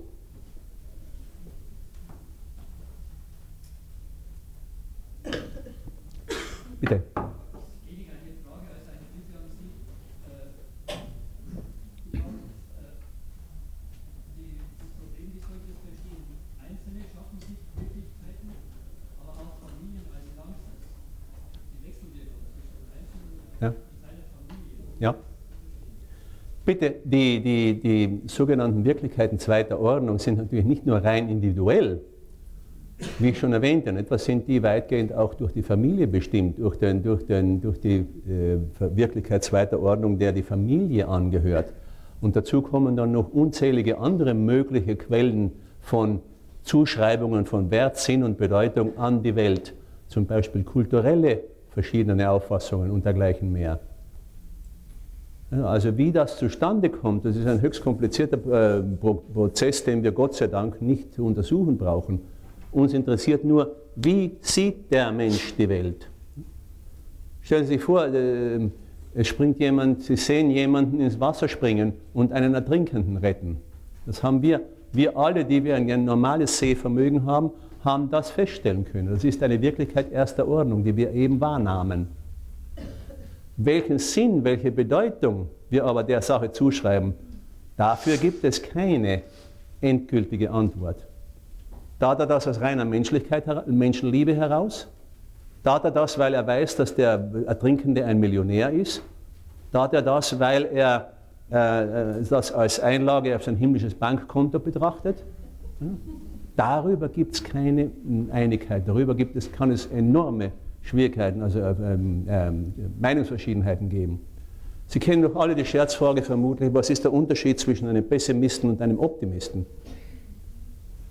Der Optimist sagt von einer Flasche, dass sie halb voll ist. Der Pessimist sagt von derselben Flasche, dass sie halb leer ist. Wer hat recht? Etwas zu viel Lärm. Hören Sie mich, ja? So. Ja, bitte. Meine Frage, was ist, wenn, sich, wenn jemand in eine Behandlung kommt und sich über seine Ehe beklagt, aber die Ehefrau oder der Ehepartner, Mann, sich beharrlich weigert, an der Kommunikation überhaupt teilzunehmen? Kommt oft vor, ja. Ich ähm, frage dann erstens, weiß Ihr Partner, sagen wir mal der Mann, nicht wahr? weiß Ihr Mann, dass Sie heute hier sind? Wenn die Antwort ja ist, kommt eine zweite Frage, würden Sie mir erlauben, ihn anzurufen? Worauf die Antwort meist ja ist. Und dann versuche ich festzustellen, wo ich ihn erreichen kann. Also auf jeden Fall rufe ich dann nicht an, wenn sie schon daheim ist. Nicht wahr? Sondern ich rufe an, wenn ich ihn direkt, äh, ohne dass sie da mithört, die das Telefongespräch mithört. Und ich sage zu den Betreffenden, Sie wissen ja, dass Ihre Frau heute hier war. Und ähm, wissen Sie, ich, ich bitte Sie, könnten Sie mir bitte helfen, Ihrer Frau zu helfen? Komm, würden, Sie, würden Sie einmal kommen und mir die Lage schildern, denn Sie kennen sie ja, ich weiß das ja nicht, ich höre ja nur die Beschreibung Ihrer Frau, aber Sie sehen das seit Jahren und können mir da die nötige Information geben. Würden Sie bereit sein, bitte einmal zu kommen? Und das funktioniert meistens.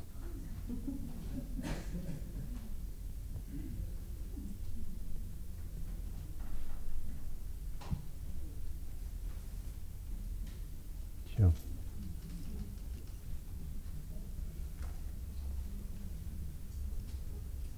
Ja, bitte?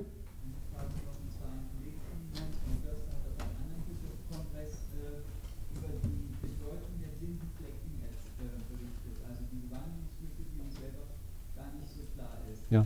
Jetzt frage ich Sie, wo könnten Ihre blinden Flecken sein? Ja, genau dort, wo sie bei anderen Menschen sind.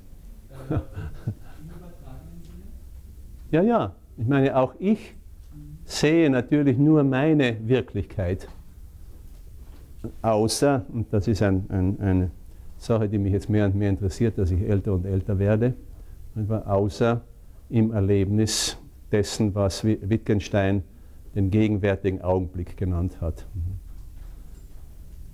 Das sind Erlebnisse wie zum Beispiel das Gesicht einer Katze oder die erste dünne Mondsichel am Abendhimmel oder ein Klavierkonzert. Das sind Erlebnisse, wo die Wirklichkeit zweiter Ordnung nicht hereinspielt. Das ist etwas Direktes. Da habe ich noch nichts hineingelesen. Und deswegen sind diese Erlebnisse ja so tief und so, so wunderschön.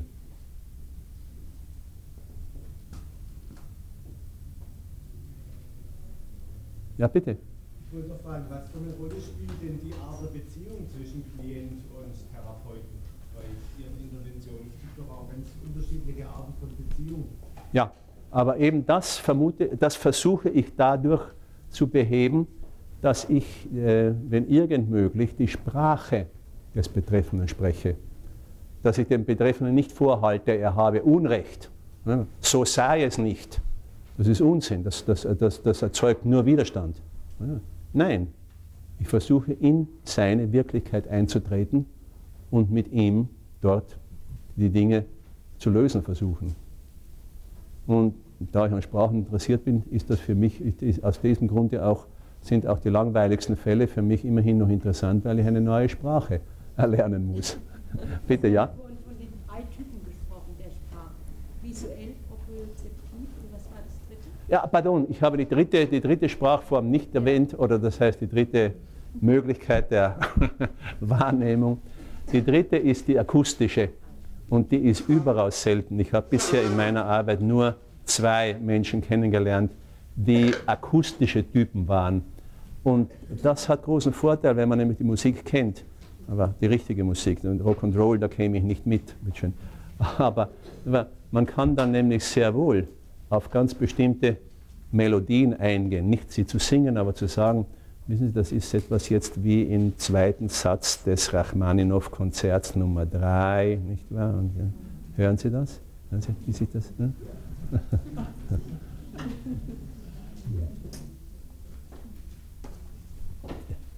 Sie haben in Ihren Büchern so verschiedene äh, Romane, Dramen auch als Beispiele gebracht äh, zur Evaluierung dieser Theorien. Ähm, mich würde interessieren, ob Sie auch von Shakespeare der widerspenstige Demut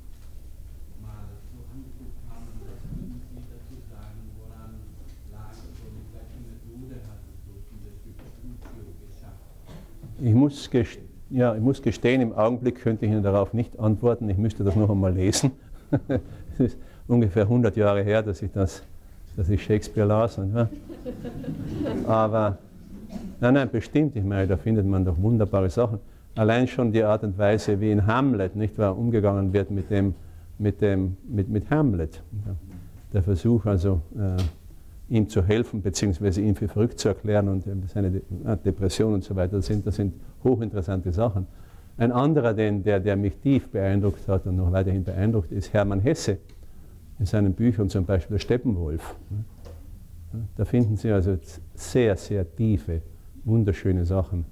Da wird der Steppenwolf ein, ein, ein mit dem Leben, am Leben verbitterter alter Mann, wird jetzt endlich von seinem Psychopompus Pablo, den er zufällig kennengelernt hat, ins magische Theater gebracht. Und da erlebt er nun die Vielfalt der möglichen Wirklichkeiten. Das magische Theater, da sagt ihm der, der, der Pablo, da können Sie in jede dieser Logen eintreten. In jeder Loge finden Sie etwas anderes, ganz wie Sie wollen. Und, und ähm, dann spricht er eben dann über, die, über die Art und Weise, wie wir uns unsere Wirklichkeiten herstellen. Und äh, das, sind, das sind wunderbare Sachen.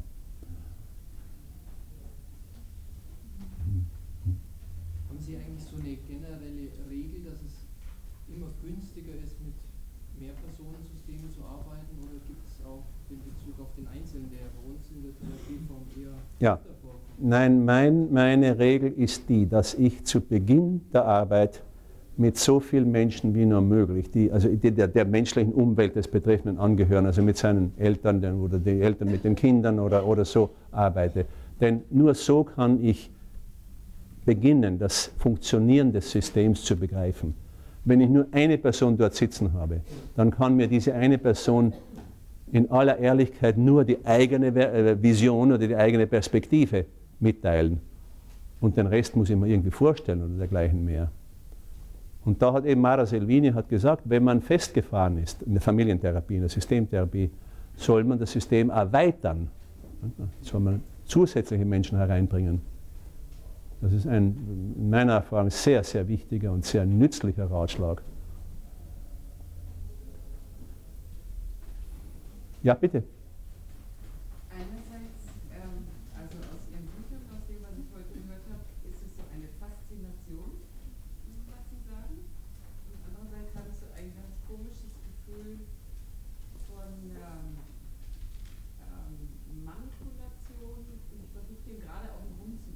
No, eben. Endlich hat jemand das Wort Manipulation verwendet. Das wird mir ja als, immer als erstes vorgeworfen. Nein, nein, das ist kein Vorwurf. So. Ja, aber es ist ein Wort, das hat einen, einen, einen Geschmack, der, der, der, sehr negativ ist. Sehen Sie, wenn, wenn mir diese, diese, diese, der Vorwurf der Manipulation gemacht wird, dann, dann sage ich immer, können Sie mir bitte einen Akt der Hilfe beschreiben, der nicht manipulativ ist? Wenn ich ins Wasser springe, um einen Ertrinkenden zu retten, dann manipuliere ich ihn, nicht wahr? Oder der, Doktor und der Patient. Ne? Alle Hilfe ist manipulativ und die Menschen kommen zu uns, um manipuliert zu werden, das heißt geändert zu werden. Und da, da ist meines Erachtens also wirklich äh, ja, ich bin durchaus, Sie wissen ja, similibus, similibus, ähm, äh, simile, similibus curantur war auch das Umgekehrte der Fall. Alles Heilende kann missbraucht werden. Wenn ich mir anschaue, wie die Werbung zum Beispiel und die Propaganda genau solche Prinzipien anwendet, um infantile Abhängigkeiten zu erzeugen, die wir zu eliminieren versuchen, also dann haben Sie ein klares Beispiel davon, wie diese Sachen natürlich auch missbraucht werden können. Und zwar Und wie sogar? Ja, bitte. Ich möchte aber kurz anschließen, ich äh, kann Ihre Antwort nachvollziehen, aber geht es nicht um die Form der Manipulation? Es ist schon richtig, dass überall manipuliert wird, aber dass man möglicherweise darüber nachdenken sollte, dass nicht jede Form der Manipulation erlaubt ist, dass man also differenziert innerhalb der Manipulation. Glaube, das ja, bitte, dass das gewisse dass, dass normale ethische Grundsätze natürlich bestehen und man die nicht verletzen will, versteht sich wohl von selbst. Aber in, wenn man, wenn man ähm, Umdeutungen macht, dann, dann Ja gut, meine, das ist etwas, etwas ganz anderes. Aber das bedeutet ja nicht, dass das schlecht ist oder unethisch oder was immer. Wie ich eben sagte, man, man kann diese ganzen Sachen, die ich heute erwähnte, die kann man in der Werbung und in der Propaganda in meiner, in meiner Sicht vor missbrauchen.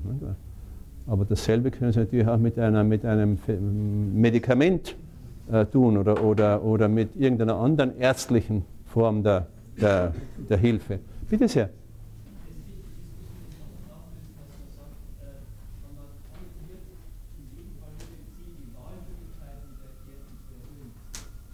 Sie haben ganz recht. Man erhöht die Möglichkeit der Wahl. Aus einer vollkommen scheinbar ausweglosen Situation scheinen sich nun neue Möglichkeiten zu ergeben. Also, bitte ja. Wie häufig erleben wir, dass die Therapien abschließen oder dass Patienten sagen, wir möchten mit einem Publikum oder möchten mit machen? Bitte was? Ich habe mich ganz verstanden. Wie? Ah ja. Ja, das kommt natürlich vor, dass die Patienten sagen, wir machen Schluss. Aber sonst äh, bei Beginn meiner, in meiner Privatpraxis, in der ersten Sitzung sage ich, hören Sie mal, ich habe feststellen müssen, dass ich die Hilfe, die ich in zehn Sitzungen geben kann, meist auch nicht in 100 Sitzungen geben kann. Wären Sie bereit, dass wir spätestens in der zehnten Sitzung uns fragen, habe ich Ihnen in irgendeiner Weise geholfen? Und wenn die Antwort Nein ist, dann dann ähm, äh, gebe ich Ihnen gern Namen von, von, von Kollegen von mir, die Ihnen vielleicht mehr helfen können als ich. Und das finden die meisten Menschen sehr akzeptabel. Und ähm, ich, ich, der, ich, ich, hör, ich, schließe auch niemals ab, bitte. Ich sage nicht, jetzt glaube ich, haben wir es haben geschafft. Nein, ich, ich, ich, ich äh, sage, wir gehen jetzt auf ein flexible, hm, flexible Schedule, wenn ich wüsste, wie man es auf Deutsch sagen könnte, flexible, bitte? Nein, nicht Muster. Schedule ist ähm, Datierung, nicht wahr? Äh, das heißt, dass wir uns von jetzt ab, es scheint mir, dass wir von jetzt ab ähm, uns nicht mehr äh, äh, immer jeden Dienstag treffen brauchen, sondern ich, ich, würde vorschlagen, dass wir jetzt unsere Sitzungen jeweils dann haben, wenn etwas Neues, Wichtiges gekommen ist. Das bedeutet, dass wenn Sie einverstanden sind, dass wir von jetzt ab uns öfter als einmal pro Woche treffen oder weniger oft als einmal pro Woche. Ich schließe nie ab. Das hat den großen Vorteil, dass die Leute nicht den Eindruck haben, ach, der hat genug von uns und der hat keine Hoffnung mehr und so weiter und dergleichen mehr. Nein, nein, nein. Und das kommt immer wieder vor, dass Leute sich dann durchaus, äh, in, in, in, durchaus annehmbar ist für diese Leute, eben zum Telefon zu greifen und mich anzurufen. Und das kommt vor, dass die, die sagen, sie, wir waren vor fünf Jahren dort. ja, bitte?